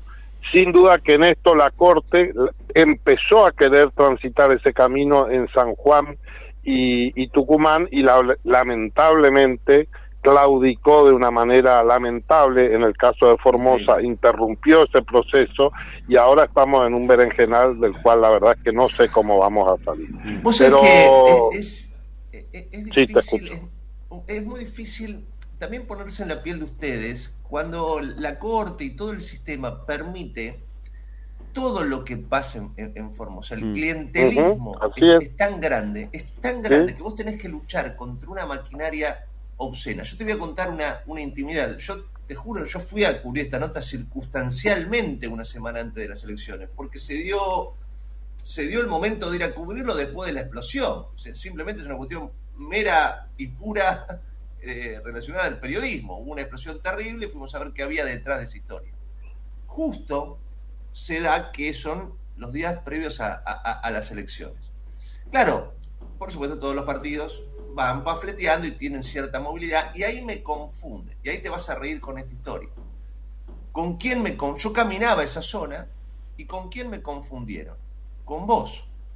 Ah, ¿En serio? canoso, claro, como yo soy canoso y caminaba por ahí, Sí, sí. me confundieron, con- pensaban, como no me conocían, que yo era Carvajal que estaba caminando la zona. Entonces Sí. la gente salía de las casas, se me acercaba y me decía, discúlpeme, ¿usted paga por el voto? Y porque a mí me vinieron a ofrecer 5 mil pesos cada uno y yo quiero ver a ver si puedo negociar. Así en todas las casas, Carvajal. bueno, sí, sí. Es- ¿Me entendés lo que digo? Entonces, claro, yo Sí, claro. que- la, la gente de tu partido decía, no, nosotros no pagamos por el voto. Ah, bueno, decía, claro. Entonces, ¿cómo lidias cuando las reglas de la democracia no son claras? Sí, sí, sí, sí, sí, bueno, esto nos pasa en todos lados, lamentablemente, Clorinda tiene esta Vos característica te reís, también. pero te juro que me pasó. No, pero pero que me río por por, por, Por no, no llorar, llorar. la verdad, claro, porque pero a ver, te doy otro ejemplo, ¿no? Es decir, eh, en- en- hay pueblos que tenían que tienen tres o cuatro mil votantes y había 14 candidatos a concejales del oficialismo. ¿Sí? Eh, 14, No había 14 lugar en la- listas en- de en- concejal. en el cuarto oscuro de toda la boleta. Claro, claro, pero pero entonces imagínate lo que era, a su vez cada uno de sus emblemas tiene millones de pesos para financiar su campaña a partir de Estamos hablando, por eso te digo, un pueblo capaz con 3.000 votantes y tener ahí nomás de, entre candidatos, nomás ya tener 400, digamos. Entonces, este es el nivel de desproporción y de locura a, que se lleva la cuestión. ¿no? Eh, pero bueno, eh, yo reitero, yo sigo creyendo que la pelea es válida y el camino y el que tenemos que recorrer es la calidad institucional. Nosotros ahora estamos afrontando las pasos porque también hemos hecho una autocrítica, porque también tenemos obviamente problemas en la oposición porque hay sectores de la propia oposición que casi terminan copiando el modelo gildista y vamos por cuatro o cinco mandatos y esto termina afectando la credibilidad de la oposición, lo cual claramente es un problema y estamos dando esta discusión y después, bueno, sin ninguna duda seguiremos dando la pelea para llegar al gobierno de la provincia. ¿Usted sabe, Fernando, eh, Sabemos que solo es difícil, ¿eh? pero bueno, confiamos en que, en que alguna vez las instituciones van a hacer su trabajo también. Usted sabe que hay un riesgo que, trasunta detrás, que yo no, no me animo a decirle y espero que, que, entienda lo que le quiero decir, pero digo, e, este parálisis institucional del Estado federal, que ojalá, si cambia el color político, este, eso está por verse, pero si cambia el color político del Estado federal, ojalá no continúe. Eh, digo, que no suceda ojalá no sea así, y ojalá no haga falta, y ojalá este, no suceda realmente, que no suceda algo como el caso Cecilia en el Chaco, para que esto cambie, ¿no? Sería realmente triste. Ojalá que no haga falta, pero tenemos muchas muertes sin esclarecer en Formosa. Lo que pasa es que el sistema todavía eh, sigue sosteniéndola. Hay muchos casos de muertes dudosas, policías con muertes dudosas, hay numerosos casos. No hemos hace poco nos visitó la hermana Marta Peloni, lo puso en evidencia en distintos medios, es así. Todavía no ha estallado ninguno. Es gravísimo, es gravísimo. También los tenemos. A veces, viste, como estos fenómenos, en qué momento se produce la, la reacción social frente a estos hechos, a veces muy muy imprevisible. eh, yo creo que no es que no existan los casos, lo que no ha existido es la reacción social que lo ponga de manifiesto. Eh, pero bueno, nuestro trabajo de la oposición es seguir manteniendo firmes estas banderas para que cuando la sociedad eh, tenga la maduración y el deseo de hacerlo, encuentre el canal para llevarlo adelante. Fernando Carvajal, mil gracias por esta charla. Ha sido un gusto para mí, gracias. Abrazo, diputado nacional, Juntos por el Cambio ex juez federal, ex candidato a gobernador allí en la, en la provincia de Formosa. ¿Qué más agregar? Vamos a la tanda, te pido por favor. 11 y 39 estamos en la trinchera, dale. En la trinchera tenemos barricada de información, donde la noticia es segura. La trinchera, con la conducción de Gustavo Tubio. De lunes a viernes, de 10 a 12 por ecomedios.com y AM1220. Él pesó 3 kilos 100. Ella nació de madrugada. Amparo al año y medio estaba en el maternal de Tigre Centro. Camilo fue al de Don Torcuato. En el materno infantil compartieron pediatra. Ana. También fueron al mismo colegio público, pero Amparo hizo el cole a la tarde, Camilo a la mañana. Él iba al Polideportivo Mariano Moreno. Ella al Teatro Pepe Soriano. Un día, en una plaza, se conocieron. Para no separarse nunca más. En cada momento, el municipio de Tigre está con vos. Tigre es mi vida. Municipalidad de Tigre. Tu barrio recicla. Desde el programa Merlo Limpio llegan las jornadas Tu Barrio Recicla. Participa llevando tus reciclables separados, limpios y secos. Podés intercambiarlos por un plantín o una bolsa de compost. Consulta el cronograma de puntos itinerantes en www.merlo.gov.ar barra reciclado. Cuidar el medio ambiente es compromiso de todos. Intendencia Menéndez. En la ciudad podés hacer cualquier denuncia llamando al 911. Es más rápido, simple y no tenés que ir a la comisaría. Conoce todo en buenosaires.gov.ar barra seguridad.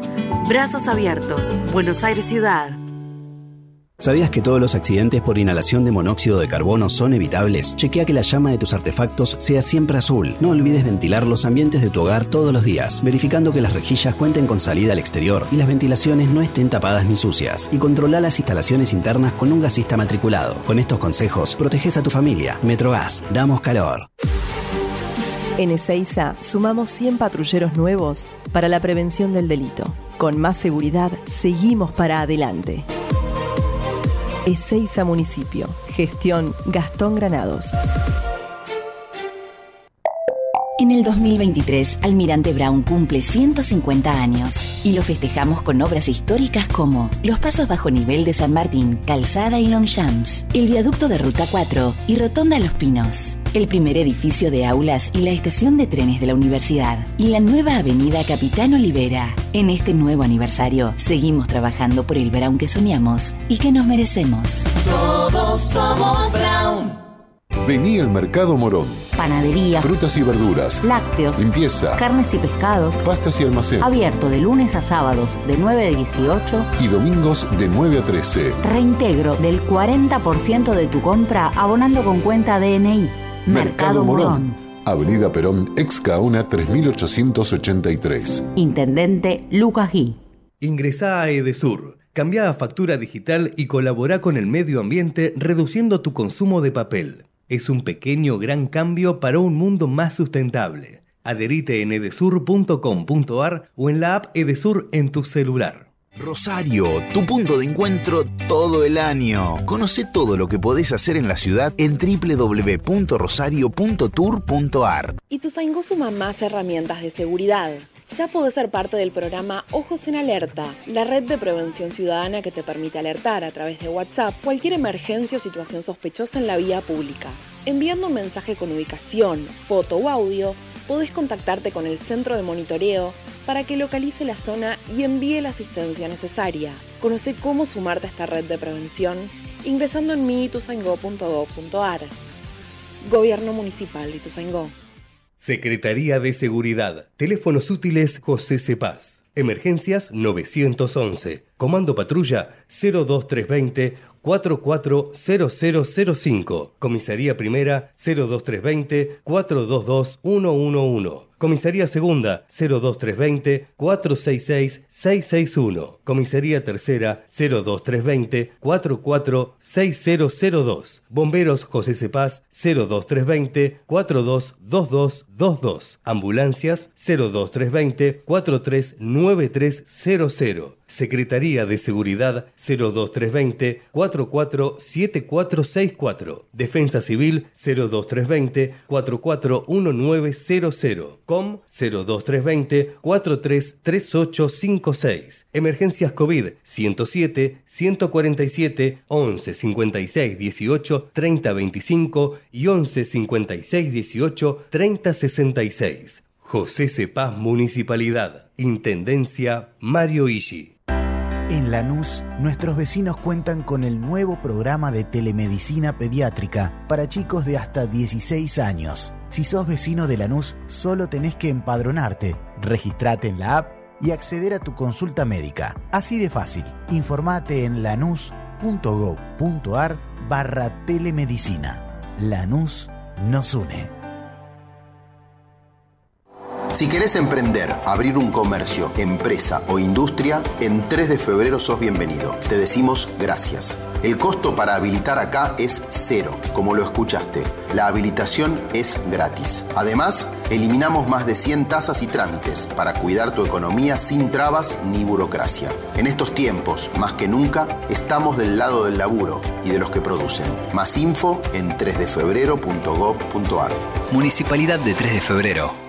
Queremos que traigas tu empresa a Esteban Echeverría. Te ofrecemos un municipio ordenado y transparente, la mejor ubicación y algo que no te ofrece nadie. Cinco años sin pagar nada. Sí, hasta el 2027 para que no pares de crecer. Esteban Echeverría, un municipio ordenado para seguir creciendo. ¿Qué es lo que hace a este municipio distinto? ¿Será su salud y que nos cuidamos entre todos? ¿Los parques y el deporte? ¿Será que vivimos rodeados de verde? Sí, porque la calidad de vida hace todo distinto. San Isidro, municipio. Seguimos informando desde la trinchera. Hasta las 12 con Gustavo Tubio.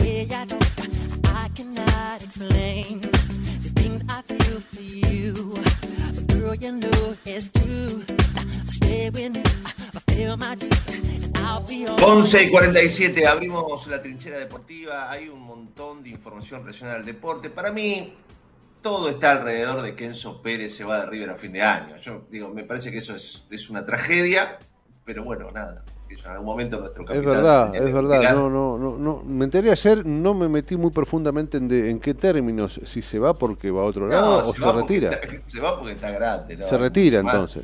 Y él, no, no se retira porque él dijo que se va a re- Ahí lo va a explicar Agustín seguramente en detalle. Ah, Porque él siempre dijo, no es que te engaña, él siempre dijo que se lo había prometido a su familia y a él mismo retirarse en su club mendocino. ah, Villa Maipú o algo así, sí, mirá, está bien. Y Pero- bueno, está, está, está grande, lamentablemente se empiezan a terminar, la- la- Qué las, épocas qué terminan. jugador, Sí, sí, sí. Qué sí. jugador, Dios mío, qué Le ha dado mucho, mucho a River, sí, sí, la verdad que sí, gran jugador. Qué jugador. Bueno, Agustín, después de, de- de este llanto te escuchamos. Un jugador que era capitán en Valencia fue a River porque lo amaba, porque ama el club. Entonces, un capitán muy importante en lo que fueron los últimos años de, de la historia de River Plate. Y ya es convertido en un ídolo, ya después de haber atajado encima, ya Enzo Pérez ya es, podría considerarse un ídolo del club. Eh, Es que eh, eh, el hecho es, más allá de que es un jugador excepcional, vos fíjate cuántos tipos en la historia del fútbol, porque a veces circunstancialmente hasta el propio de Michelis, en aquel gol de Cuevas histórico, Sí. se ca- tuvo que calzar durante algunos minutos el buzo de, de arquero. El, el caso de, de Enzo es que se lo puso en los 90 minutos, una historia rarísima relacionada al Sí, COVID, sí, sí, sí, sí, tal cual. sino que además estaba lesionado, además. Me acuerdo. Por eso sí, sí. Se pone el buzo, justamente por eso se fue pone el buzo de arquero porque no podía jugar al fútbol, porque tenía la rodilla destruida. Y ganamos. Así que más Sí, que- me, me acuerdo. o sea, Ese partido fue una locura. me acuerdo. una locura. Le- Lo único que le faltó a ese partido es el público en la cancha. Si hubiera estado el público en la cancha, explotaba. No, se caía. Escúcheme, le pregunto a usted que, que Gustavo, que es este reconocido River Platense, eh, ¿está para esa bandera? Eh, ¿Vio la famosa bandera River Platense? Eh, donde está la Bruna, bueno, eh, para usted Ahora, está... eh, vos sos un amante del fútbol. Vos fijate lo- los últimos capitanes de River. O sea, Poncio, Poncio, sí, sí. y Enzo Pérez. Sí, sí. Sí, sí, Y grandes cuando, jugadores. cuando eh, a- alguno de los dos no está por alguna circunstancia, va Armani. O sea, digo, son tipos enormes. Sí.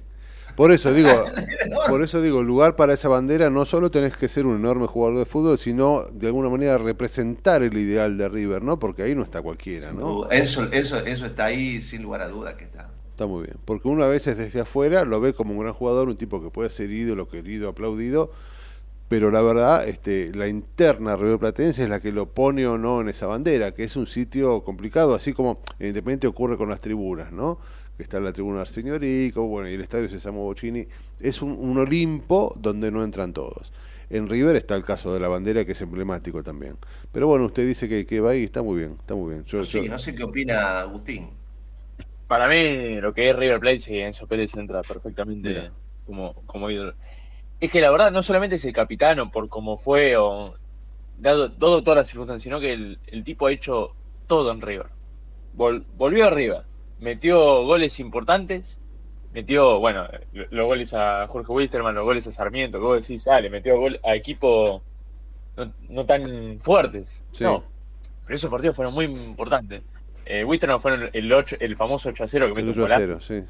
dos golazos en realidad. Y después eh, contra Sarmiento en el campeonato 2021, que River estaba ahí metiéndose en, en el partido y Enzo Pérez mete un gol en el en el último minuto, y bueno, el partido que atajó, tiene millones de partidazos. Enzo Pérez que podríamos hablar de él toda la noche, más o menos. Sí, sí. A todo, todo el día. Y tiene obviamente la, aquella final, ¿no? Eh, Aquella final, exactamente. en, en- como es en Madrid. Eh, que eso este, también lo, lo- lo hace emblemático. También gran partido. Y así, tiene Libertadores, tiene todo. Va a ser una pena que, que se vaya. Pero también se lo entiende porque ya es un tipo grande, es un tipo que ya ha hecho todo en River. así Sí, que está bien, está ir- bien, está bien que se vaya, que se vaya. Hay un dicho, ¿no? Que el hombre sabio deberá saber retirarse a tiempo, dice. Porque este sería muy triste que, que, que algún distraído sin querer lo insulte porque se le escapa una pelota, porque no puede recuperar, por lo que sea. Me parece que es demasiado jugador, tanto él como muchos, ¿no? Que en River se han retirado, como para que estén, digamos, algún distraído que se le escape algún insulto porque pierde una bola sería sería injusto, ¿no? Así que está está muy bien, me parece bien. Más cuando se va a jugar, ¿no? A, a- su provincia natal y, y que termina como prometió cerrando su carrera donde, donde que va a nació. jugar a Europa. Claro. Esa era mi pregunta, esa era mi pregunta, porque a mí me sorprendió eh, que, que la, la noticia no me metí en profundidad. Dije, bueno, a ver si termina jugando, no sé, se va a jugar a la segunda de Portugal, por decirte una tontería, y sería sería una lástima. Pero bueno, es como él dice, se, se va a su club donde al club donde nació y me parece que cierra un círculo interesante. Exactamente. Así que nada, Enzo Pérez ya eh, seguramente no renueva y seguramente se vaya, esos son los rumores. Pero bueno, la verdad, si se quiere ir, no hay ningún problema porque ya ha hecho todo en River, así que tiene, tiene con qué y ya no se le puede pedir más. No, no, tal cual. Ha hecho demasiado por, por la institución. Ahora también otro tema que quería hablar era de la. Hoy se sor- hoy a las a la una de la tarde se sortea el, el sorteo de la Copa Libertadores y de la Ah, Copa cierto. Sudamericana. Es verdad. Así que vamos a ver contra quiénes juegan argentinos, Boca, Boca, River, Racing, San Lorenzo, todos. Vamos a ver. Ah, bueno, con eso sabemos. Pero bueno, sería el sorteo de la de los octavos de final. Y después el sorteo de los de Copa Sudamericana y bueno, el- Ayer hicieron una suerte de... eh, hacen una especie de, de- de simulacro del sorteo para la televisión y demás. Tengo entendido que Racing le tocó con argentinos, no sé qué sucedió con River y- o Boca, pero bueno, está ahí latente ¿no? la posibilidad de que, de que se dé Sí, el River o Boca, ¿no? Exactamente. Ahí está. Es que es lo que más se espera, que se dé un River Boca, o por lo menos, bueno, también se puede un River Racing, Mira. o un, Ah, claro. River- un Racing argentinos o un Boca. Y bueno, el tema que, claro, si se enfrentan los, si, si los cuatro equipos argentinos se enfrentan, vamos, vamos, vamos. Sí, a mí me gustaría que, que no se enfrenten. A mí me gustaría que, que, que se- jueguen con equipos extranjeros como para darle para que no se eliminen entre sí, qué sé yo. Eh, y me gustaría que le vaya bien a argentinos también. Pero más allá de eso, eh, ¿a, a- qué hora es? Esto es esto es hoy, ¿no? Al mediodía.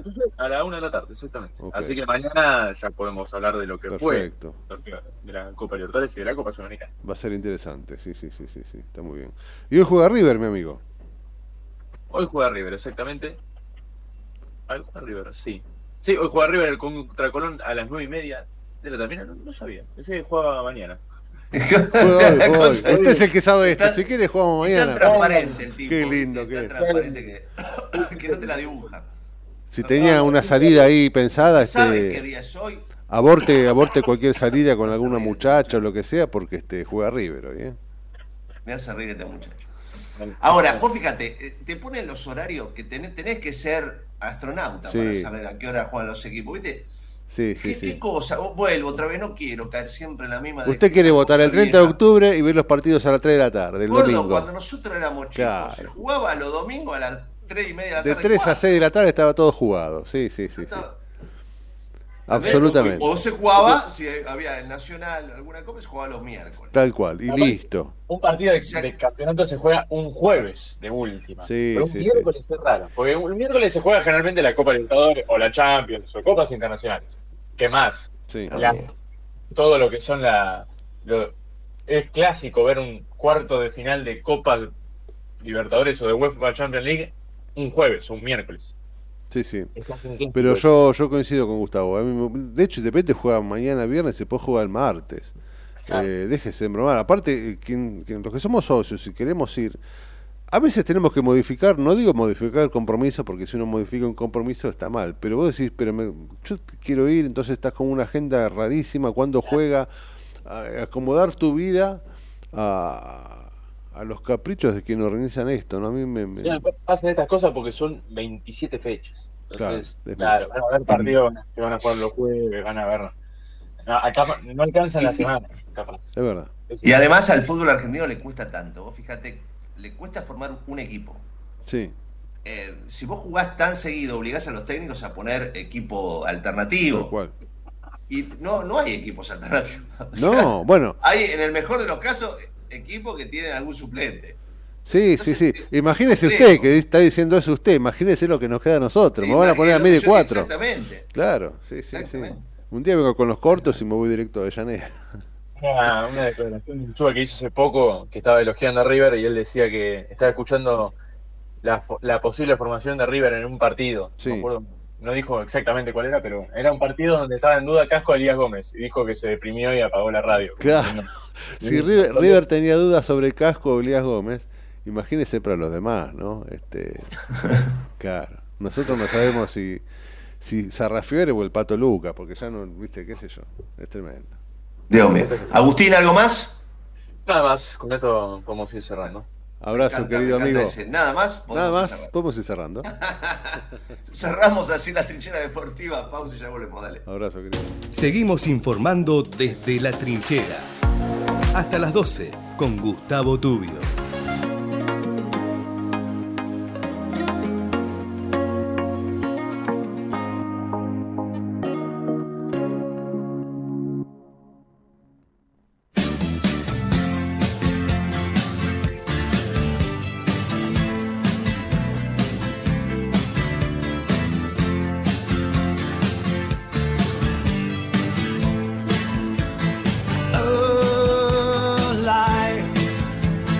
Bigger.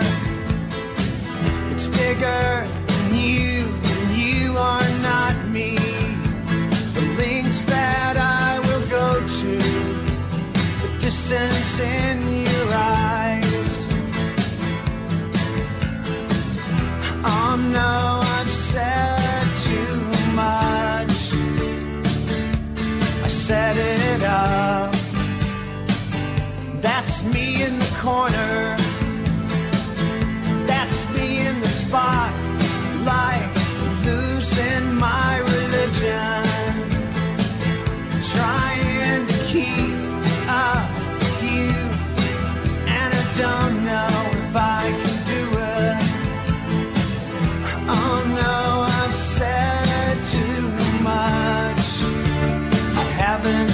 puedo decir? Aparte, Javi eh, me, me moja la oreja con temas que me encantan. Pero insisto, qué sé yo, qué viejo.